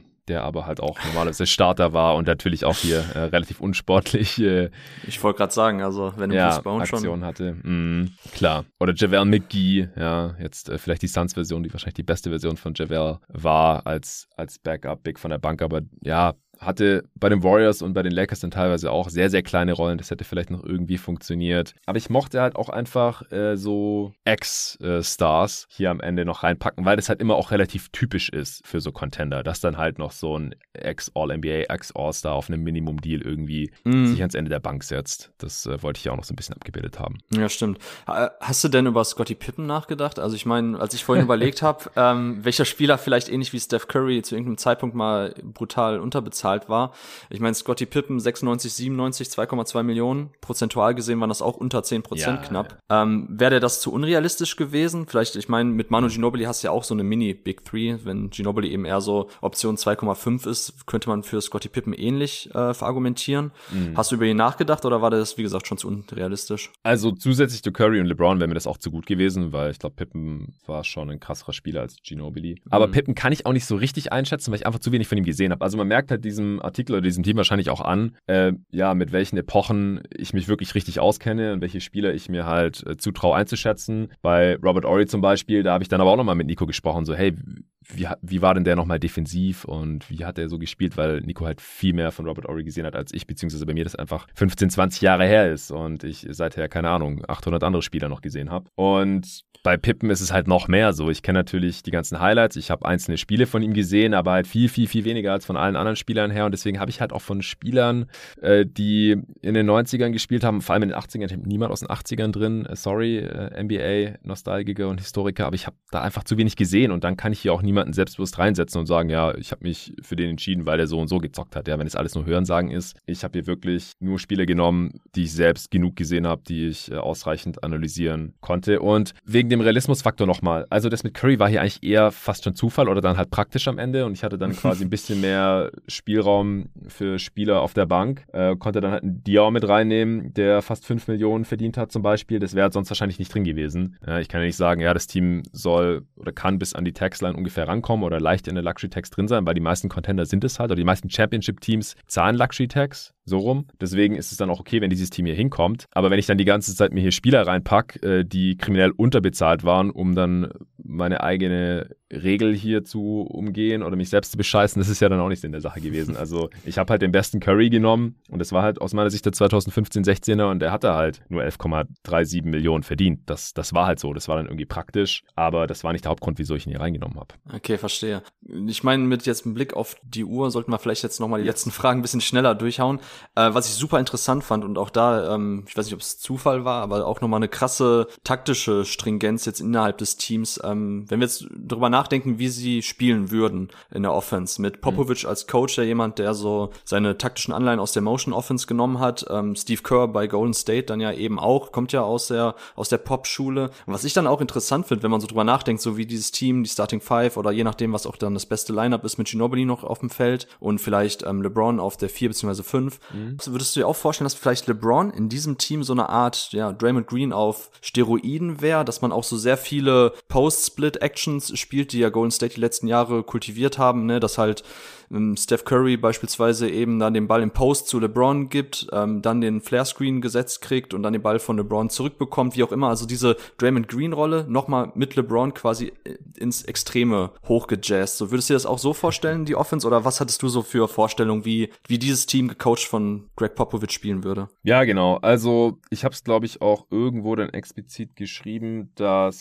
Inverted Curry Pick and Rolls hast du auf jeden Fall auch genannt. Ja, genau. Ich habe ja dann unter ja. den Spielern habe ich ja immer so ein bisschen äh, meine Idee der Rolle des Spielers in diesem Team äh, kurz dargelegt oder warum ich mich für den Spieler entschieden habe hier für dieses Team Utopia. Und dass halt Curry dann anstatt von Draymond Green von LeBron bedient wird, der halt nochmal ein krasserer Playmaker ist als äh, Draymond Green und überhaupt in allem. Mhm krasser ist als Draymond, außer vielleicht in Rim Protection. Ähm, ja, genau. Also, dass LeBron halt hier auch viel für, für Curry äh, vorbereiten kann und halt vor allem wahrscheinlich auch stärker als Playmaker in Erscheinung tritt, als er das im Schnitt in seiner Karriere vielleicht war. Er hat, hätte halt auch hier unglaublich viel Shooting neben sich. Also mehr, als er es jemals in seiner Karriere wahrscheinlich hatte. Aber LeBron ist ja auch ein Spieler, der mit verschiedensten Arten von Star-Teammates und überhaupt Teammates äh, gespielt hat und eigentlich immer klar kam. Also selbst das Match mit, mit Dwayne Wade war ja nicht so ideal, weil halt beide nicht die gefährlichsten Shooter waren. Klar, Dwayne Wade ist einer der besten Cutter all-time gewesen, aber der war dann auch schon schnell Post-Prime. Auch Bosch hat am Anfang ja noch nicht so viele Dreier genommen. Dann äh, mit Kyrie einen Scoring Guard neben sich gehabt. Ähm, jetzt mit AD natürlich, das war so nahezu das, das perfekte äh, Match mit ihm. So einen Spieler habe ich jetzt hier aber eigentlich gar nicht drin. Also ja, ich habe mich im Endeffekt für Pop entschieden, auch wenn äh, ich schon finde, dass man Popovic kritisieren kann bei manchen seiner Gameplans in äh, den Playoffs, teilweise auch in der, in der Regular Season, ähm, dieser Fokus auf der, auf der Midrange. Aber wir haben ja auch schon gesehen, dass Pop, wenn er viele Shooter im Kader hat, auch äh, die Dreier fliegen äh, lassen hat. Damals Beautiful Games Burst, die haben ja verhältnismäßig viele Dreier genommen, wenn ich mich gerade recht entsinne. Und äh, Pop ist halt vielleicht der beste Coach All-Time. Jetzt nicht, weil er die meisten Siege hat oder viele Championships äh, geholt hat, sondern weil er halt wahrscheinlich alle Aspekte des Coachings ähm, nahezu perfekt gemeistert hat und ähm, ja, mir jetzt auch nicht unbedingt ein besserer Kandidat eingefallen ist. Ähm, dass es dann sehr viel Teambasketball ist und jetzt wenig heliozentrische Offense um, um LeBron oder so, das äh, ist schon durchaus so gewollt, weil ich halt auch einfach glaube, und das hat Ben Taylor in seinem Interview auch gesagt, dass halt, äh, wie er das genannt, äh, Movement, äh, Activity, ähm, Five-Man Synergy. Five-Man Synergy, genau, das waren seine Worte, dass das nochmal schwerer zu verteidigen ist, als wenn die ganze Zeit ein Dude alles macht, wie es LeBron, keine Ahnung, 2015 für die Cavs machen musste. Äh, oder jetzt gerade auch wieder für die Lakers, ähm, auf einem sehr viel niedrigeren äh, Niveau natürlich, was das Team angeht. Aber damals 2015 in den Finals, als äh, Love und Kyrie verletzt waren, da, das waren Monster-Performances von LeBron, Monster-Stats ähm, natürlich auch, nicht so super effizient und man hatte letztendlich halt auch keine Chance gegen die Warriors. Also ich glaube, mit viel Off-Ball Action, gerade halt mit dem besten Offball-Spieler all time, wie Stephen Curry, der aber auch mal was On-Ball machen kann, dann Pick and Roll laufen kann äh, mit LeBron oder dann läuft LeBron mit äh, Curry und der poppt raus. Wie willst, wie willst du das verteidigen? Also von diesem, von diesem Duo, LeBron, Steph, äh, da habe ich mich relativ früh drauf festgelegt und da wollte ich dann auch echt nicht mehr von weg und habe dann nur noch überlegt, so wer passt da am besten daneben. Ja, finde ich auch absolut legitim. Das ähm, hatte ich auch noch kurz als Frage mir überlegt, so ob, ob LBJ als Star und Steph als Season Co-Star schon früh für dich feststand, aber ähm, ich war mir jo. sicher, dass das der Fall war, genau. ähm, deshalb wäre jetzt meine letzte Frage, und das ist gerade schon angeschnitten ähm, mit deiner rhetorischen Frage, wie will man das verteidigen? Ähm, angenommen, du wärst der gegnerische Coach gegen dieses Team, ähm, wie würdest du es denn verteidigen oder wo siehst du denn noch potenzielle Schwächen in deiner Mannschaft? Ich musste dran denken, gerade jetzt mit dem Lineup mit Brooke Lopez und Sergi Ibaka und dem 37-jährigen Ray Allen. Ähm, abseits von LeBron und Steph ist mir das doch vielleicht ein bisschen zu wenig so sekundäres bzw. tertiäres Playmaking off the Dribble Actions von manchen Leuten. Ähm, deshalb wäre es wahrscheinlich auch wichtig, auch so jemand wie Boris Diaw noch öfters in Lineups reinzubringen. Wo würdest du noch die potenziellen Schwächen dieses Teams verordnen? Also die Schwäche wäre wahrscheinlich, wenn man sich auf eine Starting Five festlegt und äh, die sind dann alle 30 plus Minuten oder sowas. Also dieses Team muss flexibel bleiben. Das, der Kader hat so viele verschiedene Skillsets, um halt Matchup-abhängig reagieren zu können und dann halt eventuell auch kleiner zu starten, kleiner zu spielen. Also Ibaka und Lopez brauchst du defensiv wahrscheinlich nur, wenn das gegnerische Team auch relativ groß ist. Ansonsten, wenn der Gegner jetzt kein Post-Threat hat, dann kannst du wahrscheinlich auch Ibaka auf die 5 schieben, LeBron auf die 4 und Ginobili kommt in die Starting 5 und dann hast du auch wieder genug äh, Playmaking, by the way. Also Ginobili einfach in Anführungsstrichen einfach mehr Minuten geben. Ich habe ihm ja. 28 Minuten gegeben in das sind Regular Season Zahlen. Äh, das kannst du dann natürlich auch auf 35 oder sowas hochschieben, falls nötig. Wenn der Gegner einen heftigen Starguard hat, äh, der dann natürlich auch startet, dann, wie gesagt, sollte man wahrscheinlich Caruso in die Starting Five reinholen. Dann statt Ray Allen, weil sonst weiß ich halt nicht, wer den verteidigt. Das wäre eine Schwachstelle in, mhm. in dieser Starting Five. Aber Dre wollte halt eine Starting Five von mir, deswegen habe ich ihm eine gegeben oder kurz mit ihm drüber äh, gesprochen. Dann haben wir uns eben auf Curry, Allen, James, Ibaka, Lopez festgelegt, aber das ist nicht gegen jeden Gegner die ideale Starting Five. Also ich würde da wirklich, wirklich flexibel bleiben und dann halt auch je nach Matchup verschiedenen Bankspieler mehr Minuten geben. Du hast gerade schon Dior genannt, äh, dessen Playmaking man da gut gebrauchen kann. Wie gesagt, man kann viel Small spielen mit diesem Team und man kann, äh, falls nötig, natürlich auch unglaublich viel Shooting aufs Feld bringen, aber halt in verschiedenen Spielern. Also nicht alles immer in einem Spieler vereint. Das liegt halt daran, dass ich nur zwei beziehungsweise mit Ginobili drei Stars in diesem Team habe, die sehr runde Skillsets haben und alle anderen sind halt mehr oder weniger Spezialisten, von denen die meisten halt äh, zumindest akzeptabel werfen können. Das war mir das Wichtigste. Ja, das ist doch ein gutes Schlusswort zu deinem Artikel. Äh, dann würde ich dir jetzt auch dann das ähm, imaginäre Mikrofon rüberreichen und dann äh, können wir gern jetzt die nächsten Artikel besprechen. Willst du erst Ben Taylor oder erst äh, die Goat Myths? Überlasse ich dir. Wir können erst, wie du magst. Ja, dann, dann kommen wir zum Ben Taylor Interview. Also, für die Leute, die es nicht auf dem Schirm haben, äh, Ben Taylor, ich habe es ja vorhin schon gesagt, ist äh, wirklich einer der allerbesten NBA-Analysten und ich fand es richtig nice, als äh, du das vorgeschlagen hast, den zu interviewen und äh, Dre da auch gleich an Bord war und dass ihr ihn dann auch bekommen habt. Wie war's, Ben Taylor zu interviewen, mit dem zu sprechen? Was ist er für ein Typ? Ähm, ja, ich war auf jeden Fall noch mehr starstruck als, äh, als der Moment im Gegensatz zu dem Kareem Abdul-Jabbar-Interview 2015. Echt? Nein, Quatsch. So nicht. Den, den, aber den Gag habe ich auch zu, zu Ben gebracht, um direkt das Eis zu brechen. Ah, ja. Ähm, Nee, äh, es war tatsächlich ja so, dass als das Thema feststand, Goats, ähm, war für mich eigentlich auch direkt klar, aufgrund dessen, dass ich auch ein Riesenfan von seiner äh, Greatest Peak Serie war und du hast ja schon erwähnt, dass, dass Ben auch einer der absoluten ähm, ja, Goats selber ist im Bereich NBA-Historie, gerade eben dann auch noch in Verbindung oder in Kombination auch mit der eigenen ähm, Datenanalyse, die er betrieben hat. Also das vergisst man ja oft, dass selbst so die Pace-Zahlen oder die Pace-Metrik auf ähm, basketballreference.com aus den äh, 50er und 60er Jahren beruhen eben auf den ähm, Erhebungen von Ben Taylor. Mhm. Also der ist schon in sehr, sehr vielen Bereichen, die wir so als ja, NBA-Analysten oder auch als NBA-Fans, die hin und wieder mal sich Statistiken anschauen, ähm, in vielen Bereichen ist Ben tatsächlich so einer der absoluten Pioniere oder einer der, der, der, der Leute, die eben sehr, sehr wichtige Grundlagen geschaffen haben. Und dahingehend ist das natürlich schon für mich jemand, auch zu dem ich total aufblicke. Und ich habe auch in Vorbereitung ähm, des Interviews, als ich noch im Urlaub war im Januar, hatte ich sowohl das Seth Partner Buch gelesen, als auch nochmal Thinking Basketball. Und dabei ist mir auch nochmal aufgefallen. Wie gesagt, man kann jetzt über das Buch von Partner äh, halten, was man möchte. Ähm, aber Thinking Basketball ist für ehrlich gesagt für mich nochmal auf einem ganz anderen Level. Also jeder, der, der ein bisschen tiefer in Basketballanalyse einsteigen will, also Thinking Basketball von Ben Taylor, ich glaube 2017 ja. ist das erschienen, ist für mich so die absolute Bibel, weil in sehr, sehr vielen Bereichen er einfach tatsächlich so komplett neue Denkansätze hatte oder auch sehr konsequent eben in diese ähm, wie soll ich sagen, in diese, in diese Kognitionswissenschaft mit reingegangen ist bei Basketballanalysen. Und mhm. das unterschätzt man total meiner Meinung nach. Also sehr, sehr, sehr, sehr viele ähm, Sachen, die ich auch bei den NBA-Mythen besprochen oder analysiert habe, ähm, die vielleicht jetzt auch in dem öffentlichen Diskurs so sehr prägnant sind, sehr präsent sind bei den NBA-Fans. Jetzt ohne diese Unterscheidung zwischen Casuals und Nerds oder so ein Bullshit zu machen. Aber sehr vieles stammt halt ähm, einfach aus unserer Art und Weise, wie wir denken. Also auch das Buch von ähm, Kahnemann kann ich da jedem nur empfehlen. Auch eins der absoluten, ich glaube, du hattest das sogar auch einmal hier promoted, als du von ja. Blinkist, ne? Genau. Ja, genau, weil ich das äh, im Zuge meines Masterstudiums gelesen hatte. Thinking Fast and Thinking Slow von Daniel Kahneman. Genau. Also die ganzen Biases oder Biasse, wie Nico sagen würde, denen man halt unterliegt, äh, nicht nur beim Basketball schauen oder Basketball analysieren, sondern halt jeden Tag, den ganzen Tag mehr oder weniger. Wenn man sich dessen bewusst ist, dann kann man halt auch äh, alles will ich jetzt nicht sagen, aber viele Sachen sehr viel besser einordnen und so halt auch in der Basketballanalyse. Und das ist halt das, was Ben Taylor auch so ein bisschen verkörpert. Und viele Sachen fallen einem dann halt so wie, wie Schuppen von den Augen. Genau das, genau das. So viele Sachen, ähm, die man dann während des Schreibens, auch während der äh, Mythen, dazu komme ich dann auch nachher, ich habe ja vorhin gesagt, so, ne, dass ich versucht habe, so viel wie möglich selber für mich zu erarbeiten. Aber man kommt natürlich trotzdem immer wieder zwangsläufig an den Punkt, wo man sagen muss, okay, also ich glaube, Ben Taylor hatte das vor mir auch schon mal ähnlich beschrieben. Mhm. Äh, das ist dann einfach so, weil, wie gesagt, komplett neue Phänomen habe ich da jetzt auch jetzt nicht analysiert.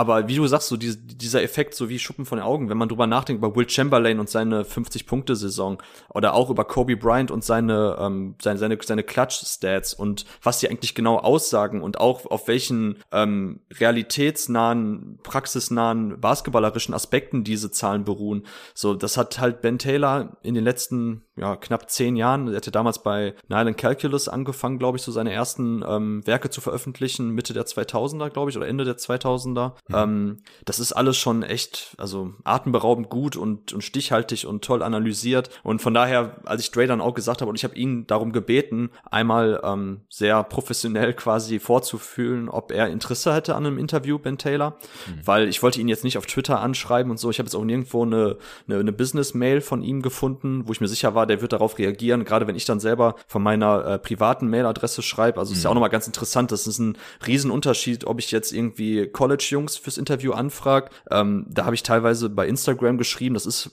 heutzutage wirklich so, kann man auch finden, wie man möchte, ähm, im journalistischen Bereich, wie professionell das ist, aber das ist tatsächlich heutzutage ganz normal. So Jonathan Beere habe ich bei Insta angeschrieben, ähm, Kirin Emanga, ähm, früher Lud Ludwigsburg, dann Northeastern University, der hat mir dann seine WhatsApp-Nummer gegeben, dann schreibt man darüber so, dass, dass da hat man einfach einen ganz anderen Draht zu den Jungs und das ergibt sich dann auch viel schneller und die sind auch viel chilliger drauf. Aber wenn es dann so um solche Business-Anfragen geht, würde ich schon immer vermeiden, eigentlich das über Twitter DMs irgendwie zu lösen. Und da habe ich dann halt Dre gebeten, ob er irgendwie Kontakt zu Ben Taylor aufnehmen kann, über irgendwelche Kontakte, die er auch ähm, in Amerika hat. Mhm. Und ähm, da hatte Dre zuerst Probleme, das selber irgendwie zu schaffen.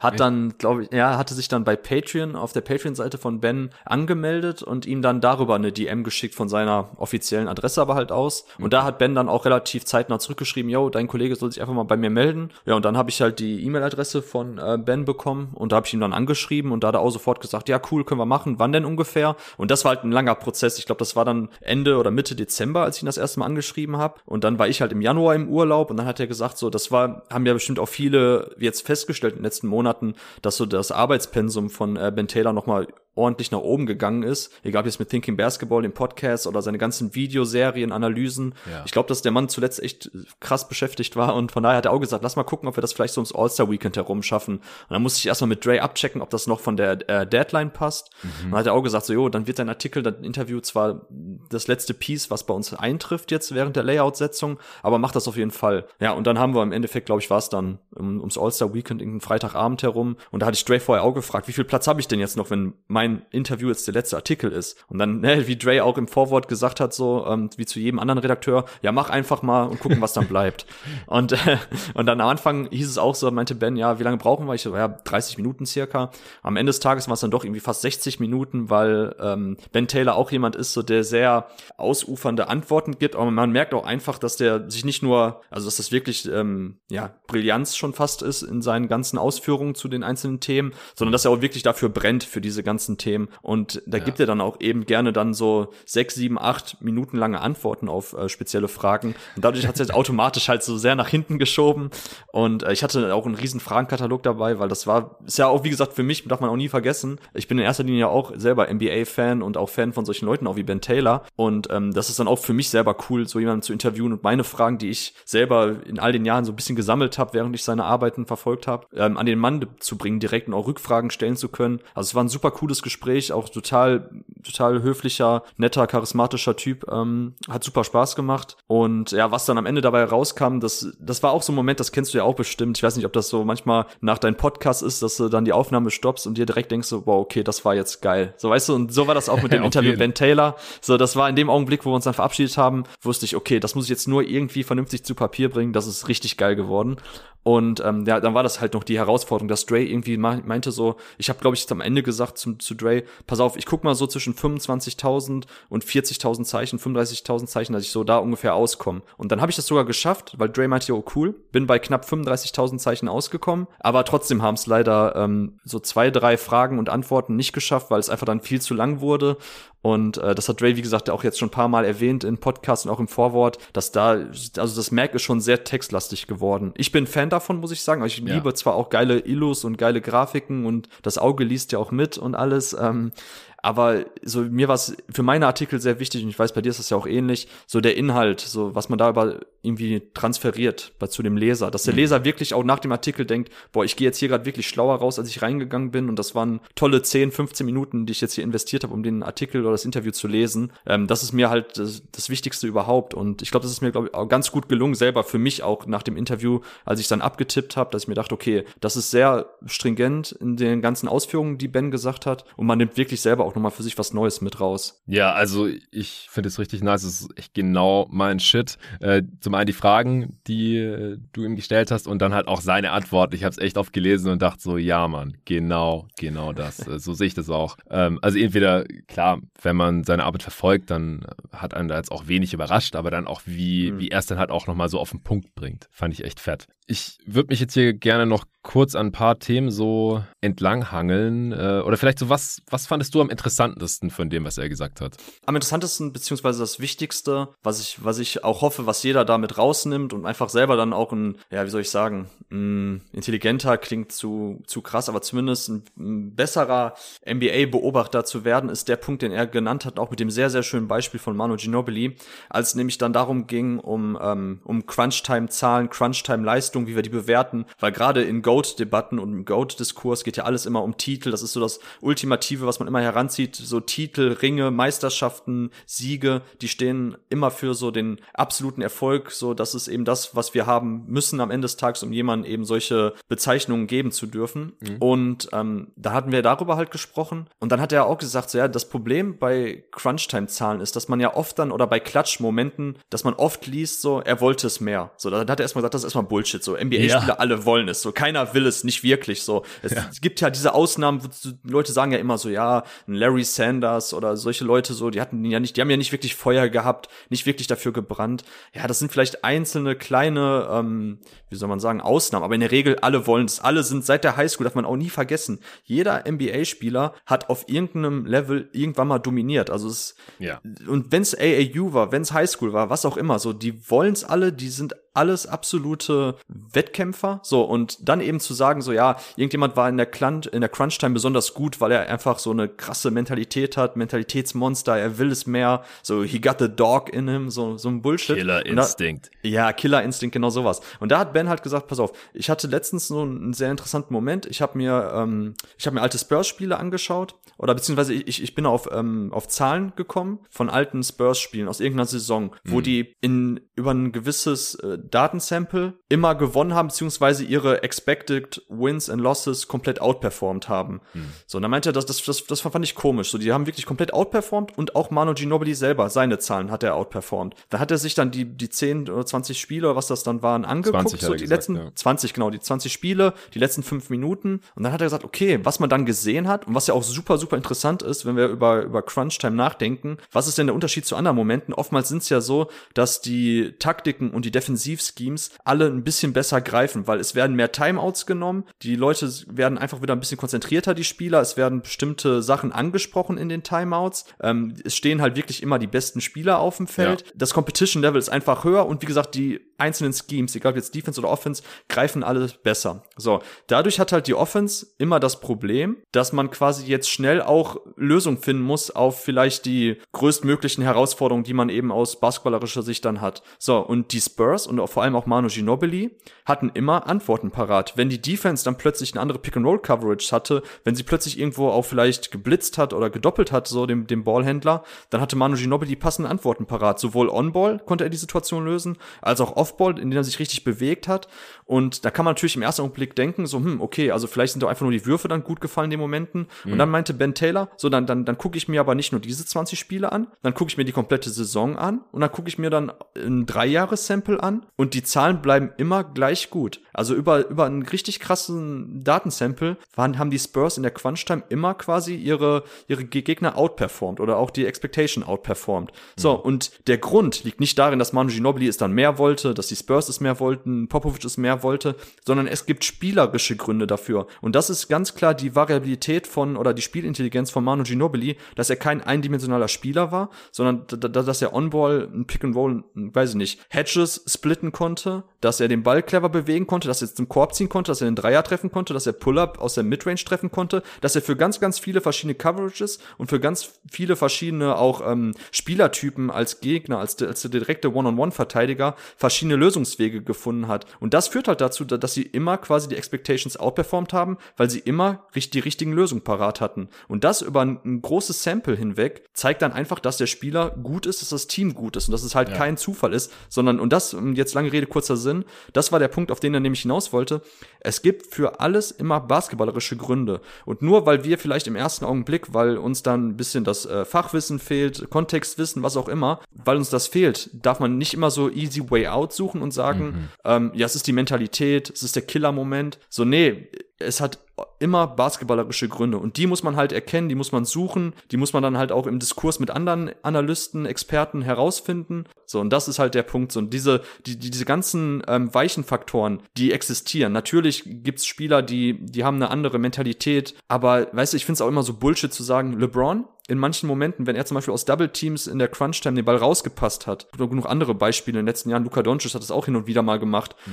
ähm, und dass dann eben gesagt wird so, ach guck mal, ein Kobe hätte den Wurf genommen. Ja, aber deshalb waren auch Kobes Zahlen schlechter. So, der war einfach ja. ineffizienter. Es geht halt darum, den maximalen Teamerfolg rauszuholen. So, Basketball ist Teamsport. So, und wenn ein LeBron James oder ein Doncic oder wer auch immer in den Klatschsituationen die richtigen Entscheidungen treffen für den effizientesten Wurf, egal ob das jetzt selber der eigene Abschluss ist oder eben ein freier Dreier für einen Teamkollegen, weil man eben vorher das Double Team gezogen hat, das ist immer dem vorzuziehen, als wenn jemand so sagt, so, ah, ich bin ein Killer, ich mach's jetzt auf, auf, mein, auf meinem eigenen Weg, so, oder ich mach's jetzt, ich schulter das Team. So, und das darf man einfach nie vergessen. Das ist ganz, ganz wichtig. Auch das ging aus dem Interview hervor. Ja. So, wir reden über eine Teamsportart. Wir müssen Teamsport analysieren und keine Einzelsportart. So, und deshalb kann man nicht einfach immer nur quasi auf die einzelnen individuellen Zahlen schauen und das dann quasi transferieren auf eine Metaebene, auf eine Teamebene, von der Mikro- auf die Makroebene, sondern wir müssen uns immer auf dieser einen Bewe Ebene bewegen, wo quasi Spiele entschieden werden. Und das ist halt im Teamsport eben die Teamebene. Und das fand ich für mich auch nochmal sehr, sehr wichtig und das habe ich versucht nochmal so klar wie möglich herauszuschreiben, was er mir gesagt hat, dass das halt das A und O bei Analysen ist, immer zu gucken, was die basketballerischen Gründe sind und nicht eben dann sich auf irgendwelche Faktoren zu verlassen, die wir eh nicht bestätigen oder widerlegen können. Ja, genau. Also das war auch das, was ich mir hier fett markiert habe. Also ich fand es ja schon geil. Äh, du hattest mir schon das PDF geschickt vom Interview. Ich wollte es aber dann äh, im, im Print vor mir auf Papier gedruckt erst komplett lesen. Aber ich habe natürlich mal reingeschaut und habe es natürlich auch direkt gefeiert, dass ähm, das Zitat Zitat es auf äh, den Titel geschafft hat. Ich bin nicht an Dingen wie Willenskraft, Entschlossenheit oder Klatschnis interessiert. Also, dass man bewusst Eigenschaften vernachlässigt, die man nicht messen oder selbst bewerten kann. Ich habe da ja erst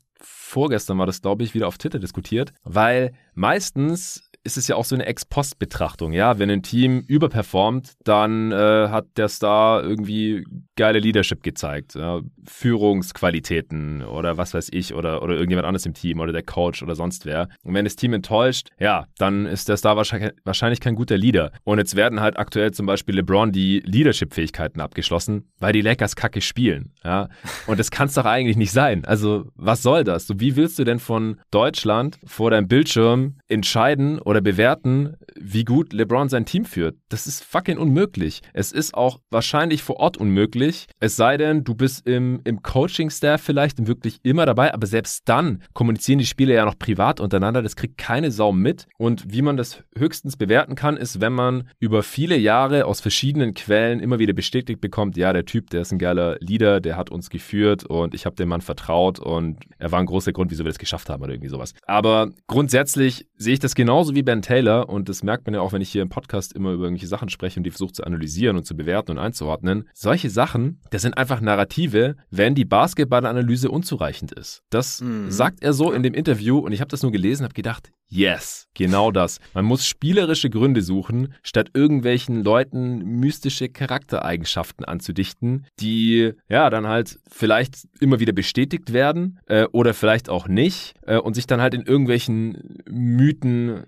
festsetzen, die dann vielleicht auch die Jahre überdauern, die du ja dann auch in deinem anderen Artikel, zu dem wir gleich kommen, dann teilweise entkräftet hast, teilweise äh, bekräftigt hast oder teilweise auch gesagt hast, ja, die, die Wahrheit liegt irgendwo in der Mitte. Und das fand ich einfach auch geil, dass er halt, ähm, dass halt ein, ein Kognitionswissenschaftler sagt und nicht halt irgendein Mathematiker, mhm. so ich analysiere nur äh, die Zahlen oder so, sondern dass er halt auch sagt, nee, man sieht eigentlich auch, wenn man wirklich das Spiel analysiert und halt guckt, was hat der Spieler für Counter-Moves, was hat er für Skills, wieso trifft er in der Klatsch immer wieder die richtigen Entscheidungen oder hat immer eine, den perfekten Move parat, um halt auch dann eine sehr gute Defense dann, wenn es um die Wurst geht, zu schlagen. Nee, ansonsten hast du gerade auch schon sehr viel von dem gesagt, was ich, äh, was ich so richtig gut fand in dem Interview. Auch dass halt das Spiel 48 Minuten lang ist. Und halt diese Überhebung der letzten Minute oder des letzten Moves oder des letzten Wurfs, dass es halt einfach dem Basketballsport nicht gerecht wird. Wenn ein Spieler drei von 20 wirft und dann aber den letzten Wurf trifft, dann ist er halt viel zu oft der Held. Äh, mhm. Und dann sagt man halt, ja, aber wenn es drauf ankam, da hat er dann getroffen. Nee, die 47 Minuten vorher, als er 17 Würfe verballert hat, da kam es eigentlich auch schon drauf an, weil die Würfe haben genauso viele Punkte gegeben oder hätten genauso viele Punkte gegeben. Aber so ist es halt, ja. Also es, das sind halt Dynamiken, die eigentlich nicht gut sind, ja, die eigentlich falsche Basketballanalyse sind und dann halt oft auch zu falschen Schlüssen führen. Genau, genau, das ist der Punkt. Da, auch da kann ich nur jeden empfehlen, der es noch nicht gelesen hat, Thinking Basketball von Ben Taylor. Da hat er nämlich auch ein, ähm, ein Kapitel, wo es genau darum geht, dass quasi die Punkte, sagen wir mal, ein Dreier, den irgendein Spieler in der letzten Minute trifft und dann gewinnt das Team dadurch oder es sind halt dann die entscheidenden Zähler, danach passiert nichts mehr. Könnte man denken, okay, diese drei Zähler waren die wichtigsten überhaupt. Aber rein statistisch betrachtet hätten, hätten, hätte das Team diese drei Zähler am Ende des ersten Viertels gemacht, hätte man die ganze Zeit eigentlich eine höhere Siegeswahrscheinlichkeit gehabt. Klar, am Ende ist sie dann fast bei 100 Prozent. Oder wenn es der letzte Wurf wirklich ist, ist es dann 100 Prozent. Aber vorher musste das Team vielleicht m, mit einem Rückstand klarkommen. Man musste dadurch vielleicht schwierigere Coverages spielen, weil das Team, was in Führung liegt, sich vielleicht ein bisschen, ja, nicht ausruhen, aber zumindest, keine Ahnung, also das, das ganze Spiel lief halt anders. Wenn man ja. diese drei Punkte aber im ersten Viertel schon dazu addiert, dann hat man natürlich noch viel mehr Minuten, wo man plötzlich drei Extrapunkte hat. Ähm, wie gesagt, also das war jetzt nur sehr verkürzt und nicht wirklich adäquat dargelegt, was Ben geschrieben hat in seinem Buch. Aber ich kann es jedem nur empfehlen, weil das zeigt auch nochmal ganz klar, dass einfach so diese Überhöhung, was du gerade auch meintest, so dieser letzten Würfe, die dann auch reingehen, dass die am, am Anfang sogar rein statistisch, wahrscheinlichkeitsrechnungstechnisch mehr gebracht hätten für einen Sieg als am Ende. So bizarr das auch im ersten mhm. Augenblick anmutet. Ja, oder was auch noch, das Beispiel fand ich auch gut mit KG gegen Duncan, dass KG in den Playoffs halt äh, immer in der ersten Runde ausgeschieden ist, außer bei diesem einen Run, also hat er nicht so explizit gesagt, aber das weiß ich halt, äh, bei dem Run in die Eastern Conference Finals 2004. Deswegen galt er halt so ein bisschen als Loser äh, und man hat sich auf die Würfe fokussiert, die er nicht getroffen hat dann zum Ende des Spiels, obwohl seine Crunch-Time-Statistiken quasi identisch waren mit denen von Tim Duncan, der einfach in einem, also in Anführungsstrichen einfach in einem viel besseren Team gespielt hat. Aber da hat natürlich keine Sau drüber gesprochen, dass äh, Tim Duncan hier einen Midranger äh, nicht getroffen hat oder sowas. Also wie halt dann wieder der, der Teamerfolg die Narrative für Einzelspieler und Einzelperformances bestimmt. Das muss man sich immer wieder vor Augen führen und das ist halt oft einfach viel zu kurz gedacht.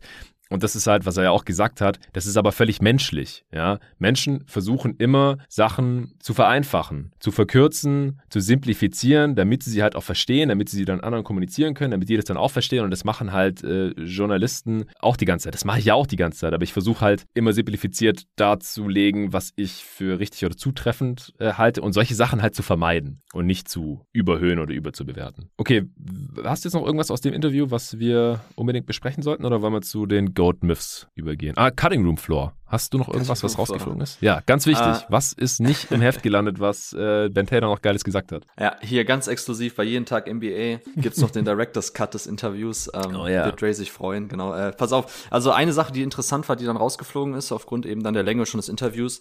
Wir hatten noch darüber gesprochen, dass in seinen Rankings, also Ben Taylor 2017 auf seinem auf seiner Backpick-Seite ähm, seine Goat Top 40s ähm, veröffentlicht und hat dazu auch noch mal eine eigene Metrik ähm, entworfen, äh, Championship Odds over Replacement Player.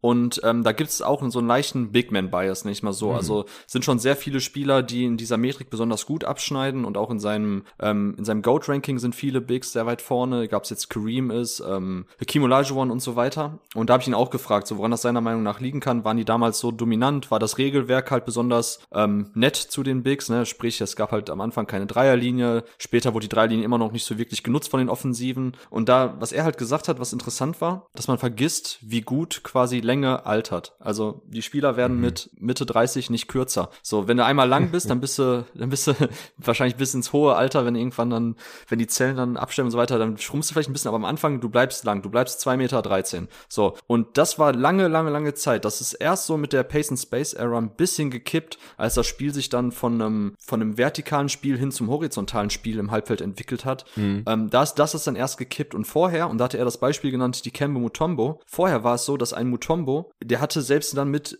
knapp Ende 30 noch einen richtig krassen Impact, weil er halt immer lang war, immer Würfe blocken konnte, immer den, den, den Ring beschützen konnte und im Angriff halt immer irgendwie einigermaßen nach vorne laufen konnte, gerade wo die Pace ja auch noch so sehr langsam war, mhm. Ende der 90er mit viel Isolation und so weiter.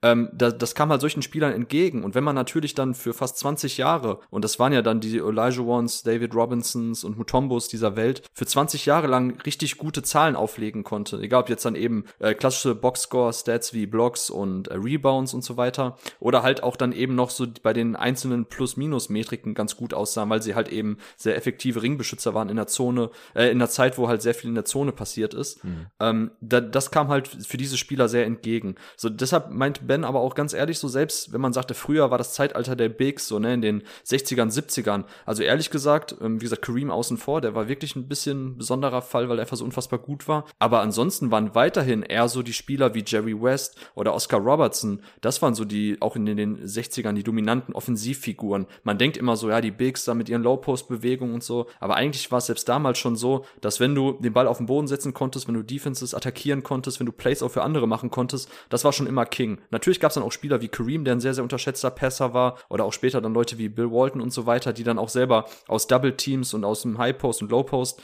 Plays machen konnten. Aber grundsätzlich war das halt so, dass diese Bigs, über die wir heute sprechen, die auch richtig richtig krasse Zahlen für lange Jahre aufgelegt haben, dass das eher daran lag, dass das Spiel eben ein rein horizontales war mit einem langsamen Tempo, weil heutzutage ein Mutombo in dem Alter, der hätte das nicht mehr so alles handeln können, wie er es damals gemacht hat und ähm, von daher ist das schwer jetzt auch eins zu eins in die moderne NBA zu transferieren. Ja, es gibt auch keine alten Bigs mehr irgendwie. So die ältesten Spieler sind doch jetzt Iguodala, Mello, LeBron, solche Dudes.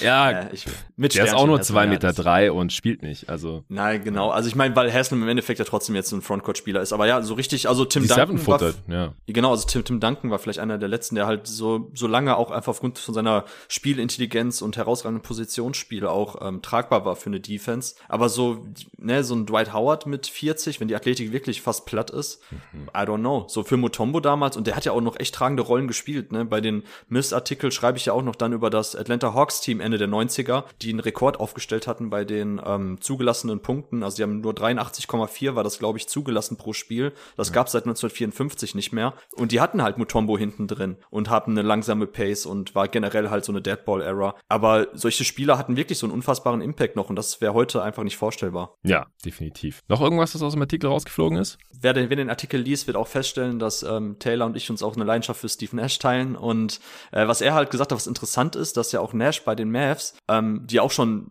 also gerade die, ich glaube 2002, 2003, dieses Mavs-Team ist das effizienteste Offensivteam aller Zeiten, gemessen halt am Ligadurchschnitt zu der damaligen Zeit. Mhm. Warum das wiederum mehr Sinn macht, als einfach nur zu sagen, ähm, ja, wir nehmen jetzt das Offensivrating und ähm, gucken dann, was das Beste aller Zeiten ist. Ja, ist Bullshit, weil die Liga sich einfach so verändert, macht das keinen Sinn. Deshalb ja. rede ich auch lieber von den dominantesten Offensiven als von den besten. Ja. Ähm, und da waren halt die Mavs 2002, 2003 mit, glaube ich, plus 9,4 über dem Liga-Durchschnitt beim Offensivrating das dominanteste aller Zeiten mit Steve Nash, mit einem äh, Dirk Nowitzki. Und da hat Ben Taylor halt auch gesagt, dass er sich eigentlich gewünscht hätte im Nachhinein, dass Steve Nash damals noch mehr gemacht hätte, weil wenn man sich Spiele anschaut, dann sieht man einfach, dass auch ähm, Nelson Nick Van Exel den Ball in die Hand gegeben hat oder Anton Walker oder wem auch immer. Oh so Steve Nash. Und äh, das zeigt sich tatsächlich auch in der, in der Assist Percentage und in der Usage ein bisschen wieder. Steve Nash zu Hochzeiten bei den Suns Assist Percentage von fast 50 und bei den Mavs war das eher so 35. Also er hatte noch, noch nicht mal so eine alles überragende Offensivrolle und wo man sich schon heutzutage fragt, also Steve Nash, so geil er ist und also jeder liebt eigentlich auch Steve Nash. Man ja. muss sich trotzdem die Frage stellen, wäre da sogar vielleicht mehr möglich gewesen, wenn der Spielstil damals noch ein bisschen extremer schon in seine Richtung gewesen wäre. Also das finde ich auch eine sehr, sehr interessante Frage und das war auch so ein schönes Zitat eigentlich, dass er auch irgendwie meinte so, ey, bitte nicht Nick Van Exel den Ball in die Hand geben, bitte Steve Nash, danke. ja, ja. Da äh, kann ich natürlich nur zustimmen als alter Steve Nash-Fan, der mich ja auch zum Phoenix Suns-Fan dann endgültig gemacht hat. Das läuft natürlich immer sehr gut rein, Steve Nash, Liebe. Okay, äh, wir müssen jetzt zum Goat Myths Artikel kommen, denn ich muss in zwölf Minuten leider schon aus meiner Booth hier raus. Deswegen äh, würde ich sagen, also erstmal mad Respect für diesen Artikel, ist einer der besten Artikel, die ich je gelesen habe. Ist halt auch genau mein, mein Thema so einfach Myths basten. Äh, Versuche ich hier Pod ja auch immer wieder zu machen, einfach gängigen Narrativen widersprechen, wenn es einfach nicht mit meiner eigenen Basketballanalyse übereinstimmt. Und deswegen kriegen es halt manche Spieler hier auch im Pod bei jeden Tag NBA immer ein bisschen mehr ab, wenn ich halt das Gefühl habe, dass sich da Narrative hartnäckig halten oder dass viele Hörer oder NBA-Fans da tendenziell vielleicht nicht ganz im Bilde sind, zumindest meiner eigenen äh, Meinung nach. Ich bin auch immer bereit, darüber zu diskutieren, gar keine Frage. Und du hast hier im Artikel äh, direkt einige Myths, mit denen ich mich selber auch schon beschäftigt habe oder wo ich selber schon diskutiert habe. Stichwort 90s Defense, Stichwort äh, Kobe's Klatschness, ähm, nochmal beschäftigt und äh, oder auch den äh, Seven Seconds or Less Suns, wo wir ein bisschen drüber gesprochen hatten, wie schnell haben die wirklich gezockt und so. Äh, aber dann auch ganz, ganz neue Sachen, äh, die ich auch super interessant fand, mit denen ich oder mit denen ich mich selber noch nie beschäftigt habe, aber wo ich mich auch schon immer gefragt habe, wie gut war Bill Russell eigentlich defensiv? Wie gut war Wills 50 Punkte pro Spiel Saison verglichen mit modernen Scoring, High Scoring Seasons? Also wirklich sehr, sehr, sehr geile Themen hier und ein super Artikel, für den du auch unglaublich viel recherchiert hast. Kannst du den Hörern vielleicht kurz darlegen, so was das Ausmaß der Recherche für die einzelnen Themen so betragen hat? Du hast ja wirklich äh, unfassbar viel Tape dann aus den 90ern reingefahren und äh, Bill Russell Tape aus den, aus den 60ern, Bill Chamberlain und so. Was ging da ab bei dir? genau, das war größtenteils äh, November, Dezember. Ähm, was auch richtig viel Zeit äh, in Anspruch genommen hat, war, was ich gemacht habe, das, das liest man auch in dem Artikel, darauf beziehe ich mich sehr oft, sind die relativen Offensiv- und Defensiv-Ratings und die per 75 Possession Stats und die habe ich alle halt selber zusammengetragen. Also es ist nicht, nicht handgetrackt, aber zumindest dann eben von, von äh, BK Ref und von Play-by-Play Stats und so weiter habe ich die halt zusammengetragen. Ähm, für gerade für den Seven Seconds or Less Suns Artikel habe ich mir halt auch halt nirgends. Man kann ja nee, nirgends nee, genau. die also, relativen Offensiv-Ratings und Shootings leider nachschauen. Also immer relativ zur jeweiligen Saison. Wie viel besser war man als der Ligaschnitt? Genau, das war halt Fleißarbeit und gerade bei den, ähm, wie gesagt, bei den, bei der Pace war das super interessant. Da habe ich dann mir alle Teams rausgesucht, die eine Pace hatten, die über dem Ligaschnitt lag von mindestens plus fünf, weil das war das, was quasi die Suns mit der Ankunft von Nash und ähm, Mike D'Antoni halt gelaufen sind. Und die habe ich dann nochmal, dann da habe ich nochmal nachgeguckt nach dem relativen True Shooting der, dieses Teams, nach dem Offensiv-Defensiv-Rating, Net-Rating, alles halt in Relation zu der ähm, damaligen Saison, in der es halt passiert ist. Und da hat man dann schon echt paar sehr interessante Sachen gesehen, ähm, über die ich dann gestoßen bin, dass halt, was die Nash, die Nash Suns, die Seven Second Less Suns halt ausgezeichnet haben, war, dass es kein Team gab, was so viel mehr im Gegensatz zum, zum Ligaschnitt halt ähm, gerannt ist, beziehungsweise mhm. so sehr die Early Offense forciert hat und dabei so effizient war. Weil ähm, ein schönes Beispiel sind dann eben die 90er, 91er Denver Nuggets unter mhm. Paul Westhead, der vorher äh, am College auch so einen ganz, ganz extremen Run-Gun-Stil ähm, gefahren ähm, hat und damit auch sehr erfolgreich war, ist dann in die NBA gewechselt zu den Nuggets 90, 91 und hat das auch gemacht. Und da habe ich mir halt auch einige Spiele angeguckt. Wie gesagt, ich, ich komme gleich dazu, wie viel es war. Äh, bei äh, YouTube, ne, wenn man die Suchfilter richtig einstellt, dann findet man schon echt sehr viele Spiele komplett. Und da habe ich mir ein paar Nuggets-Spiele von der 90er-Saison angeschaut. Was haben die gemacht? So, die haben Inbound-Pass nach vorne gedribbelt, ein, zwei Pässe und dann einfach hochgegangen. So, das ist, war, das war ja auch der große Unterschied zu den Seven Six or Less Suns, die ja wirklich auch, ähm, die haben den, den Drag-Screen bisschen kultiviert, der vorher noch gar nicht so eine große Rolle gespielt hat. Ne? Also mhm. quasi in der Early Offense schon quasi, wenn der Vierer oder Fünfer kommt als Trailer, dass man dann schon eben Block stellt, den der Einser nutzt, ne? den Drag-Screen. Davon haben die sehr viel gemacht, dieses High Pick and Roll und so weiter. Und das hatten halt die 90er, 91er Nuggets nicht so wirklich. Die sind einfach gerannt, schnelle Abschlüsse gesucht, so ein, zwei Pässe, ein, zwei Cuts und hoch ging das Ding. So, die haben dann die meisten Punkte aller Teams aufgelegt, logischerweise. Hatten aber dann beim Offensivrating, waren sie, glaube ich, dann 21. So, ja. und das war damals halt auch noch so, dass alle guckten nur auf die absoluten Zahlen. Das habe ich auch noch mal rausgeschrieben. Das war so schön zu hören bei den Originalkommentatoren so, The Denver Nuggets, the best offense in the league. So, dann, zei dann zeigt man halt die absolute Zahl, 119,1 Punkte oder was das war.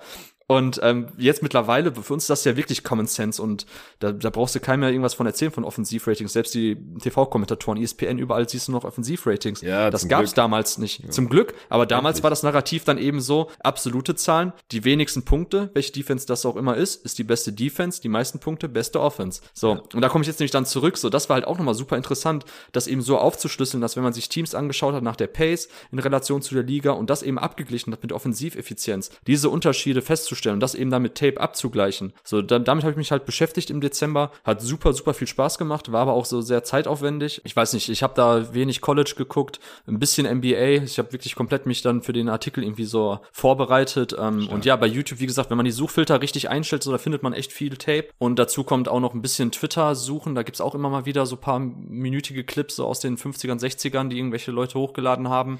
Und wenn du mich jetzt so fragst nach Stunden, ja, dreistellig war es wahrscheinlich am Ende des Tages schon. Alter, okay, okay, ja, das ist heftig. Aber es ist auch nicht schlimm, weißt du, so, ich meine, ich, ich, es ja, ist mein Hobby, ich, ich bin ein Freak, so, ich gucke halt gerne Basketball und ob ich dann abends irgendwann noch mal so mir ein 80, 90-minütiges Spiel aus den 90ern anschaue oder halt dann noch mal irgendwie an, was, was viele deiner Zuhörer halt machen, sind dann eben am Abend, Feierabend, man guckt halt ein NBA-Spiel von letzter Nacht. Mhm. So, und das habe ich halt in dem Dezember sehr oft einfach dann mit Spielen aus der Vergangenheit gemacht und das macht mir halt genauso viel Spaß. Und da, wenn jeder von deinen Zuhörern so seine einzelnen Stunden, die er investiert für NBA gucken. So, da kommt man ja auch auf diese Zahlen. Wie gesagt, für mich war eher der Fokus dann halt in den letzten Monaten oder während des Artikels dann eben so auf, auf lag dann beim alten Tape und weniger dann gerade für die NBA selbst. Okay, was würdest du sagen, war für dich so der größte Augenöffner? Wel also was war dein Lieblings-Mythbuster vielleicht? Ja, Bill Russell ist, glaube ich, schon sehr, sehr wichtig, weil, ähm, also den echt tatsächlich zu bekräftigen, weil was ich am Tape geguckt habe, und das macht mir auch Spaß, weil ich ja auch eben äh, viel Draft-Scouting mache und auch da eben, wenn man jetzt College-Spieler sich anschaut und versucht eben so Rim Protector zu evaluieren, so was zeichnet die aus und einfach bei Bill Russell, und das, damit habe ich auch selber gar nicht gerechnet, so zu sehen in den einzelnen Spielen und ich, ich nenne, glaube ich, auch in dem Artikel eine Szene aus den Final Finals 63 gegen Jerry West, ähm, ja. wo das damals auch in der NBA anfing, so mit mehr Blöcke, die gestellt wurden, genutzt wurden, ein bisschen mehr Pick-and-Roll-Actions, wie wir sie auch heute kennen. Ähm, wenn man dann sieht, dass Bill Russell teilweise eine richtige Drop-Coverage gespielt hat, so wo das Positioning ähnlich war ähm, wie heute, also No Roller Behind und dabei zeitgleich aber auch noch eben den, den Dribbler contain oder halt auch wirklich aus Switched temporär vor einem Spieler wie Jerry West, so einer der besten Dribbler aller Zeiten, äh, das zu sehen, also, also seine laterale Geschwindigkeit mit knapp zwei Meter, sechs, seine Fußarbeit, wenn er Drives verteidigt hat, wenn er aber auch im Low Post verteidigt hat, wie er dagegen halten konnte. Es ist natürlich abstrus, einen Vergleich zu ziehen, aber ich weiß gar nicht mehr, wer ihn gebracht hat. Evan Mobley letztes Jahr, weil wir auch gesagt haben, das ist ein unfassbarer Defensivprospekt. Da ist auch ab und zu mal der Name Bill Russell irgendwie hm. hochgekommen und das ist natürlich weit weg, aber man sieht tatsächlich Parallelen. Und ich würde auch sagen, Bill Russell heute in der modernen NBA, das wäre unfassbar. Wie gesagt, offensiv wäre schwierig, ist ein ganz, ganz, ganz, ganz geiler Passer gewesen, sehr uneigennützig, aber jetzt die On-Ball-Skills waren wirklich nicht so überragend. Man hatte zwar einzelne Momente, wo Bill Russell auch Coast to Coast ging, so Jannis Light-mäßig. Ja, hab ich auch schon gesehen. Aber ja, das, das würde ich nicht überbewerten. Aber ja. seine Defense und seine Variabilität in der Defense und ich habe, glaube ich, auch irgendwie gesch geschrieben, dass er auch sehr zahlengetrieben für seine Zeit damals schon verteidigt hat. Sprich, er hat absichtlich ähm, schwächere Werfer dazu eingeladen, so Mitteldistanzwürfe zu nehmen, ist abgesunken, hat dann ständig auch von der Hälfte Help-Defense rüber rotiert, um äh, ähm, Abschlüsse in Ringnähe sofort zu contesten oder im Keim schon zu ersticken. So ja. diese, ne, quasi, dass er so intelligent verteidigt hat, effiziente Abschlüsse in Ring komplett verhindern, lieber lange Würfe ähm, gestatten, lieber direkt ausboxen und so weiter. Und dann eben auch nochmal zu sehen, die Defensivratings der Celtics zu dieser Zeit in Relation zum, zum Ligaschnitt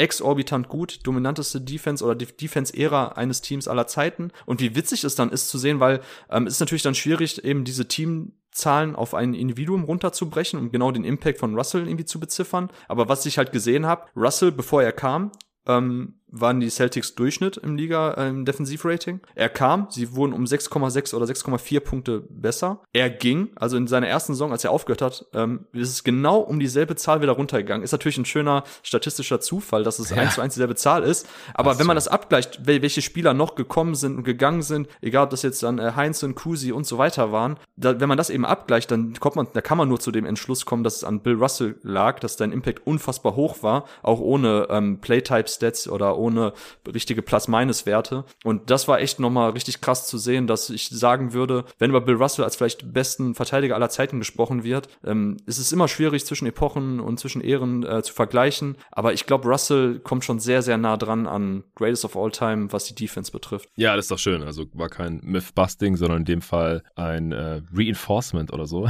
Genau. Eine Bekräftigung dieses Mythos von Bill Russell als um, All-Time Great. Defender. Ja, das fand ich auf jeden Fall auch sehr schön zu lesen. Dann äh, gab es, wie gesagt, ein paar, die mich jetzt nicht so überrascht haben. Ja, Dirks Defense war gar nicht so schlecht. Äh, mhm. Kobe war gar nicht der Klatsch-Killer. Das hat mich auch daran erinnert. Das hatte ich dir, glaube ich, auch damals gesagt, als du mir deine äh, Myths, deine Kandidaten da irgendwie geschickt hattest. Mhm. Weil das war mein erstes Thema, Klatschness, äh, für meinen ersten Artikel auf GoToGuys.de damals im Herbst 2010. Und der Titel war einen von vier, weil das war Kobys Quote bei Clutch-Shots in genau, äh, den ja. Saisons davor. Das hattest du dann auch nochmal im Artikel untergebracht. Das dürfte dieselbe Statistik gewesen sein. Von 2003 genau. bis 2009 hatte der 14 von 56 Clutch-Shots getroffen. Also zum einen hat er halt 56 genommen, was schon mal ziemlich insane ist im Vergleich mit den ganzen anderen Dudes äh, in dem Zeitraum. Und halt äh, nur 14 davon getroffen, was jetzt keine abartig schlechte Quote war. Was war nochmal der Durchschnitt? Nicht viel höher auf jeden Fall bei solchen, ja. bei solchen Würfen, irgendwie 30 Prozent oder so.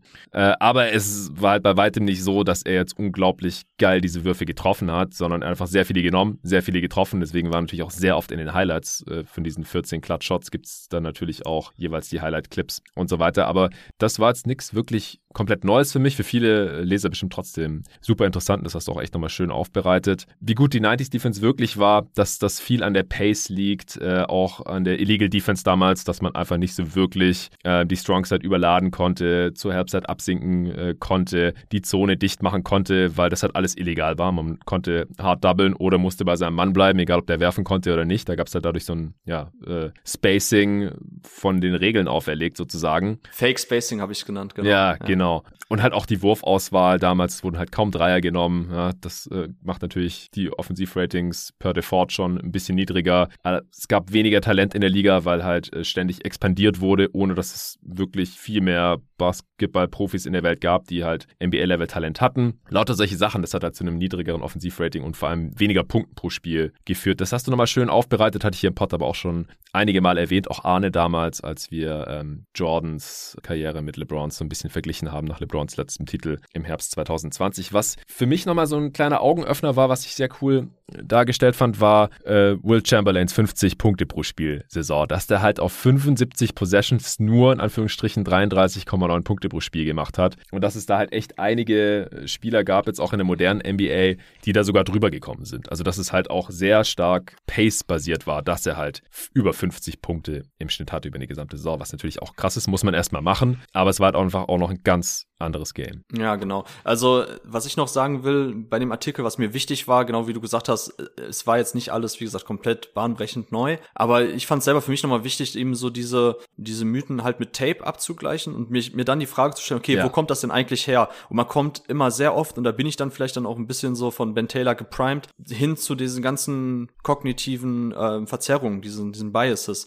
Und bei Kobe zum Beispiel, was du gesagt hast, so, das ist für mich exemplarisch jetzt der Survivorship Bias, den ich da auch genannt habe, ne, mhm. dass man eben sagt, äh, man guckt sich von Kobe Bryant halt an, die Würfe, die reingehen, oder man sieht halt nur die Würfe, die reingehen, und man vergisst schnell all die ganzen Würfe, die halt nicht reingingen. Ja. Die ganzen Würfe, die er aus gezogenen Double Teams einfach gechuckt hat, obwohl er den Ball hätte swingen können und so weiter. So, das gerät alles in Vergessenheit. Ich find's auch immer schön, wenn, ähm, wenn unser Kollege Hassan, ich glaub, weiß gar nicht, ob das in der letzten, letztes Jahr war oder so, immer mal wieder so auf Twitter so gepostet hat, so, ey, ich gucke jetzt hier wieder irgendein Finals-Spiel aus den 90ern oder was immer das war, aus 2000ern. Mhm. Und das, das ist super interessant, weil man sieht halt kaum Leute, die sagen, ich gucke mir jetzt einfach ein random Cavaliers-Spiel 1995 an. So, weißt du, man. Außer du.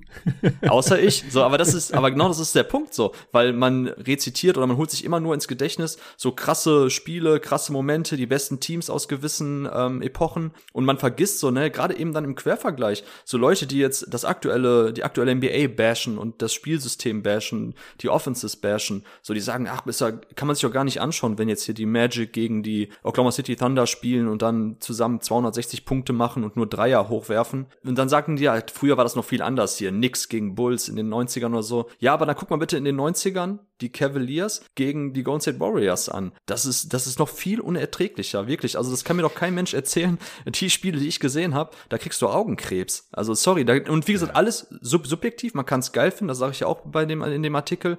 Man kann geil finden, wie damals verteidigt wurden. Ne, langsames Spieltempo, dieses äh, der der der Versuch, einen vernünftigen Entry Pass in den Post zu spielen. Da wurde geschoben. Ähm, in eins gegen eins Situationen wurde auf die Hand gehauen. So das ganze Handchecking kann man ja geil finden, ist gar kein Thema. Aber wenn man dann eben diskutieren will und man, man nimmt eben eine normative Dimension rein, indem man sagt, ich, äh, das war damals besser. Nee, sorry, dann haben wir eine Diskussion, die wir objektiv führen müssen und dafür gibt's halt kaum Anhaltspunkte zu sagen, das ist besser. Das heißt also, warum sollte in den 90ern, warum sollte da aus athletischer Sicht, aus äh, taktischer Sicht der Zenit erreicht worden sein, wie in der NBA verteidigt wird? Die haben gemäß der Regeln verteidigt. Es führte dazu, du hast ja gerade schon ausgeführt, die einzelnen Aspekte, warum damals weniger Punkte erzielt worden sind. Aber zu behaupten, so, das war damals besser als jetzt, so, das ergibt halt keinen Sinn, das lässt sich nicht halten. Und wie gesagt, ich finde es halt wichtig immer, dass man nicht Äpfel mit Bieren vergleicht, dass man nicht jetzt irgendwelche, irgendwelche Tanking-Teams sich anschaut und was sie spielen. Und dann hat man aber selber im Kopf immer nur so die geilen Epochen, Duelle, Playoff-Schlachten und so weiter. Nee, dann guckt euch mal bitte irgendwelche random Spiele aus den 90ern an oder aus den 80ern, sieb, aus den 70ern. Hör mir auf, die 70er, ne? Wenn man Stimmt, da, da hast du auch noch äh, ein Myth bearbeitet. Ja, ja, klar, damals geile Spiele, ne? Julius Irving, habe ich auch geschrieben, ne? Äh, True Shooting war damals so mit das Schlechteste in den 70ern, weil die Spieler halt auch echt immer verdammt schwere Würfe genommen haben. Aber natürlich ist das geil, wobei Julius Irving ging sogar noch von der Wurfeffizienz. Aber da klar, seine ganzen Reverse Dunks, Layups oder keine Ahnung, was man die, die, die ganzen ähm, von Hayes, irgendwelche Fadeaway-Dinger, das, das, das sah alles geil aus und das war auch alles auch geskillt. Aber die NBA hatte damals halt das Problem in den 70ern, dass Teams halt immer noch auf der Suche waren nach einer vernünftigen ident offensiven Identität und Spielphilosophie. So, die, man sagt immer damals wurde viel gerannt, viel Fastbreak. Ja, aber es war trotzdem halt so weit weg davon, was in Europa gespielt wurde oder was jetzt auch in der NBA gespielt wurde, wenn es darum geht, Mismatch Hunting oder einfach was sind gute Abschlüsse gemäß der Regeln. Und man kann den NBA-Teams halt keinen Strick draus drehen, dass sie heute gemäß der Regeln eben nach den effizienteren Würfen suchen. So, warum soll man sagen, Spieler XY, du nimmst jetzt bitte einen Catch-and-Shoot-Wurf kurz vor der Dreierlinie? Mhm. Weißt du, was ich meine? Das ergibt keinen Sinn. Geh einen Schritt nach hinten, zählt direkt 1,5 mehr der Punkt, also der Wurf. Äh, meine Frage wäre jetzt aber noch an der Stelle, ob du denn vielleicht irgendeinen Mythos ähm, ver vermisst oder hättest du sonst noch irgendeinen, der dir einfällt, den man vielleicht hätte beleuchten können in dem Zusammenhang? Du hast mich ja damals schon gefragt und spontan, also ich habe mir jetzt auch nicht nochmal Gedanken drüber gemacht. Also ich fand, mhm. also der Artikel ist ja sowieso schon, wie viele Zeichen waren das? ja, 50 auf jeden Fall, glaube ich, 50 ja. 50.000, ja, insane, also äh, auch schon wie so ein, wie so ein kleines Buch eigentlich. Ähm, nee, der Artikel, ich fand ihn, wie gesagt, sehr, sehr rund, super interessant, äh, genau mein Ding. Also echt eine der interessantesten Sachen, die ich äh, gelesen habe hier bisher. Ich äh, habe es jetzt gerade nur angeschnitten, aber das ist vielleicht nochmal eine Sache, die ich nochmal ähm, abschließend raushauen wollte. So, wie krass war James Harden 2018, 19 eigentlich? Der, der, der hat dann die meisten Punkte per 75 gemacht, oder? Hattest du ja im Vergleich mit äh, Wild drin. Genau, ja, James Harden damals, das war ja auch wirklich überkrass. Und wenn man überlegt, das war ja das Team mit Chris Paul, also dass die Rockets in dem Jahr nicht Meister wurden, ähm, beziehungsweise so eine Saison wie von James Harden, die ja zwar belächelt wird, ähm, oftmals ne, dieses sehr mhm. extreme Murray Ball mit Layups, Freiwürfe oder Dreier, aber das ist halt, wie gesagt, aus rein, aus, aus reiner Effizienzsicht war das schon nahe am Optimum, was, was die da gemacht haben. Und auch so kommen die, ähm, die Rockets aus Saison 2018, 19, die sind paar Mal in meinem Excel-Sheet aufgetaucht, wenn es eben darum ging, auch um die die ähm, dominantesten Offenses, die ich dann auch nochmal rausgeschrieben habe. Das relativierte True Shooting dieses Teams war exorbitant hoch. Die Dreierquote, die, die relative Three-Point-Rate war exorbitant hoch. Also die, dieses 2018-19er Rockets-Team und auch mit diesem James Harden, dieser Form, das war schon, das war schon echt krass. Ja, ich hau's nochmal raus für die Hörer, die den Artikel leider nicht selbst lesen können. Will Chamberlain hatte auf 75 Possessions in seiner 50 Punkte pro Spielsaison 33,9 Punkte gemacht und vier Spieler hatten mehr. Russell Westbrook 16-17 in seiner MVP-Saison 34,0, aber bei einem sehr durchschnittlichen äh, True Shooting plus 0,1 äh, ist ja auch so ein bisschen das, was äh, Westbrook so ein bisschen seit seiner Karriere verfolgt hat, dass er einfach den Korb nicht so toll getroffen hat und oft nur durchschnittliche oder sogar unterdurchschnittliche die letzten Jahre True Shooting Werte erreicht hat. Also hatte ich jetzt auch nochmal. Äh, dann wurde halt echt LeBrons aktuelle Saison mit irgendwelchen Westbrook-Saisons in einen Topf geschmissen. Äh, Stat Padding und so, der jagt nur seine Rekorde. Ey, LeBron hat ein True Shooting von über 60 Prozent. Da, da kann ja Westbrook nur von träumen. Aber gut, das ist ein anderes Thema. Äh, Kobe 2005, 2006, da hat er 35,4 Punkte auf 100 Possessions gemacht. Das war, glaube ich, auch ungefähr sein Points per Game in der auf Saison. 75 waren das, glaube ich, sorry. Auf 75 Possessions meine ich, oder? Habe ich jetzt 100 gesagt? Ja, du hast 100 gesagt. Ja, es war auf 75 und ja. das äh, auf 100, das ist einfach nur äh, Macht der Gewohnheit, weil ich sonst immer alles genau. auf 100 im, im Pod hier normiere. Aber auf 75 das schreibst du, glaube ich, auch irgendwo in dem Artikel. Das ergibt halt auch Sinn, weil das halt ungefähr die Anzahl ist, die genau, äh, Spieler ja. spielen, ähm, wenn sie entsprechend Minuten sehen, also die Stars halt. Genau. Deswegen ja. sind diese Points per Game, äh, Points per 75 ja auch relativ nah an den Points per Game dran von den jeweiligen Spielern. Also die 34 von äh, Westbrook nicht ganz, der war da ein bisschen drunter, aber Kobe mit 35,4, das dürfte auch ungefähr sein Punkteschnitt pro Spiel gewesen sein, damals 2005, 2006. Der war relatives True Shooting von plus 2,4. Das ist schon ganz ordentlich. Genauso Jordan 86, 87, auch mit 35 35,4 Punkten auf 75 Possessions, auch plus 2,4, genauso wie äh, Kobe, also im Prinzip. Und der hat, glaube ich, 37 Punkte pro Spiel gemacht damals. Und James Harden 2018-19 eben 36 Punkte auf 100 Possessions. Das war auch ungefähr sein äh, Per-Game-Schnitt. Und 75, Herr Walker. Ah, Gott, Jesus, ja. Der, der Pod hat jetzt dann äh, langsam auch sein Ende erreicht. Und äh, ich habe auch gleich noch meine Aufnahme. Äh, ja. Gast beim, beim Airball-Pod.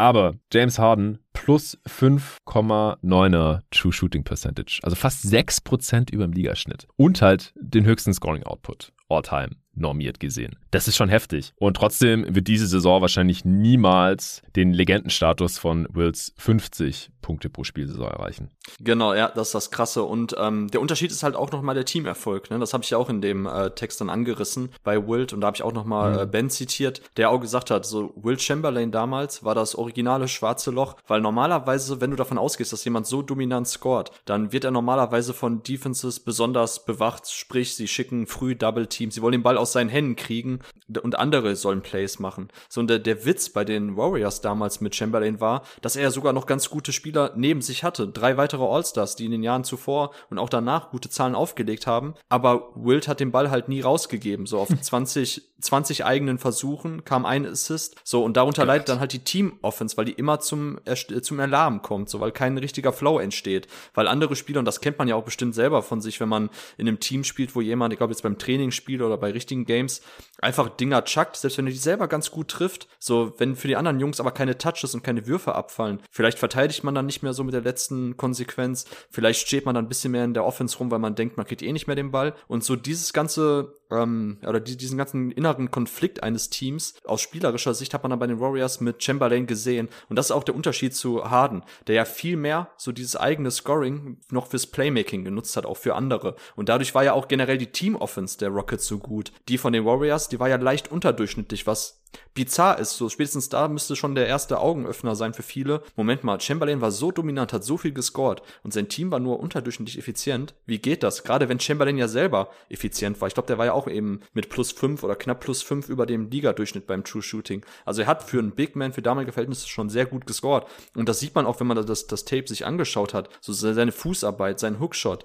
Ähm, das war alles echt gut. So und auch, wie gesagt, wenn er schon knapp 50 Prozent der Würfe trifft, ist das exorbitant gut. Aber er hat es halt nicht fürs Playmaking für andere genutzt. Er hat halt kaum den Ball bewegt. Es ist kein richtiger Flow entstanden. Das Spiel ist immer wieder gestoppt, weil der Ball dann irgendwann in den Post ging zu Chamberlain, der daraus halt eine 1 gegen 1 Situation gemacht hat. So, und ähm, das darf man halt auch nie vergessen. Auch da wieder der Hinweis, so Basketball ist Teamsport, es zählt am Ende das Ergebnis, wie viel das Team gescored hat, so darum geht's und nicht wie viel ein einzelner Spieler gescored hat. Und deshalb ist auch Chamberlains dominante Scoring-Saison krass, aber auf einem Teamkontext oder im Teamkontext gesetzt, sollte man niemals auch nur in die Nähe davon kommen zu sagen, das war eine der besten Offensivsaisons aller Zeiten. Weil beste Offensivsaison geht immer mit dem Teamerfolg einher und mit der Teamoffense und nicht nur mit der individuellen Leistung. Yes, das ist doch ein schönes Schlusswort für deinen Artikel hier. Äh, ich wollte nochmal Props geben, natürlich an dich, äh, für diese zwei sehr geilen Pieces aber auch äh, für unseren Kollegen und der ja auch schon ein paar Mal Gast hier bei Jeden Tag NBA war, Ole Freax, der auf der letzten Seite dieses Macs, finde ich, so ungefähr den wichtigsten Punkt von allen macht. Es gibt kein Greatest of All Time. Es gibt nicht den einen GOAT und er schlägt halt vor, dass man das in G-O-H-T statt G-O-A-T umbenennt. Greatest of His Time, weil es einfach unglaublich schwer ist, über verschiedene Epochen äh, Spieler zu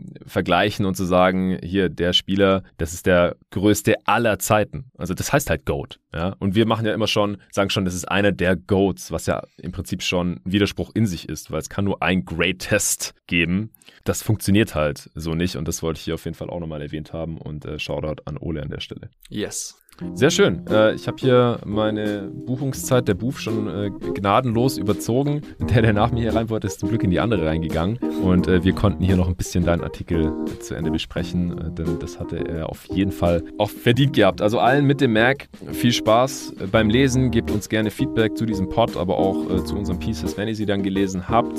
Torben, auch auf Twitter sehr gut erreichbar, at Torben41, korrekt? Korrekt, ja. Sehr schön. Ansonsten sind wir beide natürlich auch im Supporter-Discord von Jeden Tag NBA zu erreichen, wo es auch schon ein bisschen äh, Feedback gab und wo die Leute auch ihre, ihre Mac-Covers gepostet haben und so weiter und so fort. Ansonsten alle, die jetzt traurig sind, dass sie das irgendwie verpasst haben mit dem God Next Magazine, mit der ersten Ausgabe, also die erste, die wird wahrscheinlich nicht mehr zu haben sein, die sind ausverkauft offiziell, vielleicht irgendwie auf dem Schwarzmarkt dann für dreistellige Beträge bald, kann ich mir vorstellen. Vor allem bestimmte Covers. Äh, aber das zweite, die zweite Ausgabe, die äh, kann man noch vorbestellen oder direkt gleich ein äh, Jahresabo oder mehrjähriges Abo abschließen dann ist dieses Ding halt auch noch für die Zukunft abgesichert. Und äh, Torben und ich können noch ein bisschen schreiben und die ganzen anderen Jungs. Und es gibt halt noch sehr guten Print-Basketball-Journalismus, äh, viermal im Jahr, zeitlos. Ja, also das Ding, das muss man nicht heute lesen oder diese Woche. Das kann man auch noch in ein paar Wochen, Monaten oder wahrscheinlich zum Großteil auch noch in ein paar Jahren lesen. Und das ist ja das Schöne. Und mit diesem Design kann man sich das auch schön ins Bücherregal äh, stellen oder auf den Wohnzimmertisch legen oder auf den Coffee Table. Ja. Also ich kann es nur nochmal sagen, ich bin sehr froh, dass ich äh, Teil von dem Ding bin. Ich kann es gar nicht erwarten, da jetzt nach und nach über die nächsten Monate, dann spätestens bis äh, Nummer 2 rauskommt, hier auch die ganzen Artikel der Kollegen noch zu verschlingen und dann hoffentlich auch noch Teil der kommenden Ausgaben zu sein. Ja, auch von meiner Seite aus vielen Dank an alle Zuhörer, die auch früh supportet haben, die beim Crowdfunding mitgemacht haben, die es überhaupt erst ermöglicht haben. Also ich hoffe, euch gefällt das Produkt. Ähm, wir haben, wie gerade angerissen, also Zeit und Mühe unsererseits ist auf jeden Fall eingeflossen und wenn am Ende alle glücklich damit sind, dann haben wir unser Ziel auch erreicht. Yes das soll es gewesen sein für heute. Nochmal danke an NBA2K fürs Sponsoren äh, dieser Folge. Nächste Woche geht es hier an dieser Stelle weiter mit All Defense Teams, äh, beziehungsweise das wird wahrscheinlich ein Supporter-Pod werden. Der hier war ja jetzt öffentlich. Es äh, wird auf jeden Fall All Rookie Teams geben. Es wird die Awards geben, die finalen, jeden Tag NBA Awards für die gesamte Saison zusammen mit dem Arne. Das wird auf jeden Fall ein öffentlicher Pod werden. All Rookie und All Defense wahrscheinlich äh, Supporter-Pods. Dann äh, nächste Woche gibt es noch einen Pod, äh, wo wir die 90er NBA, heute auch schon ein bisschen angeschnitten, äh, mit dem modernen Basketball ein bisschen vergleichen mit Arne und Robin Barbarian von Kicks. Da freue ich mich auch schon drauf. Und dann nehmen wir nächsten Freitag auch schon wieder auf. Ja, stimmt, genau. Ja. Und noch eine Frage: Hast du vorhin gesagt, dass es keine Big Three mehr gibt aktuell? Ja. Ja, Moment, mein Tennessee, Bane, Morant, Triple J. so, jetzt habe ich meine Grizzlies noch untergebracht, jetzt kann man Feierabend machen. ich dachte, du kommst jetzt irgendwie mit äh, Kyrie, KD und Ben Simmons an oder irgendwie. Ach, Quatsch. Ja, ey, äh, Paul, Aiton und Booker oder so. Nee, also Superstars, drei auf einem Haufen, das äh, gab es eine Zeit lang, aktuell nicht mehr und wir werden sehen, ob es irgendwann mal in der NBA so passieren sehen. Aber nicht in meinem Team, Utopia im ersten God Next Magazine. Und was dann die nächsten Jahre in der NBA passiert, da sind wir schon gespannt drauf. Bis dahin. Ciao.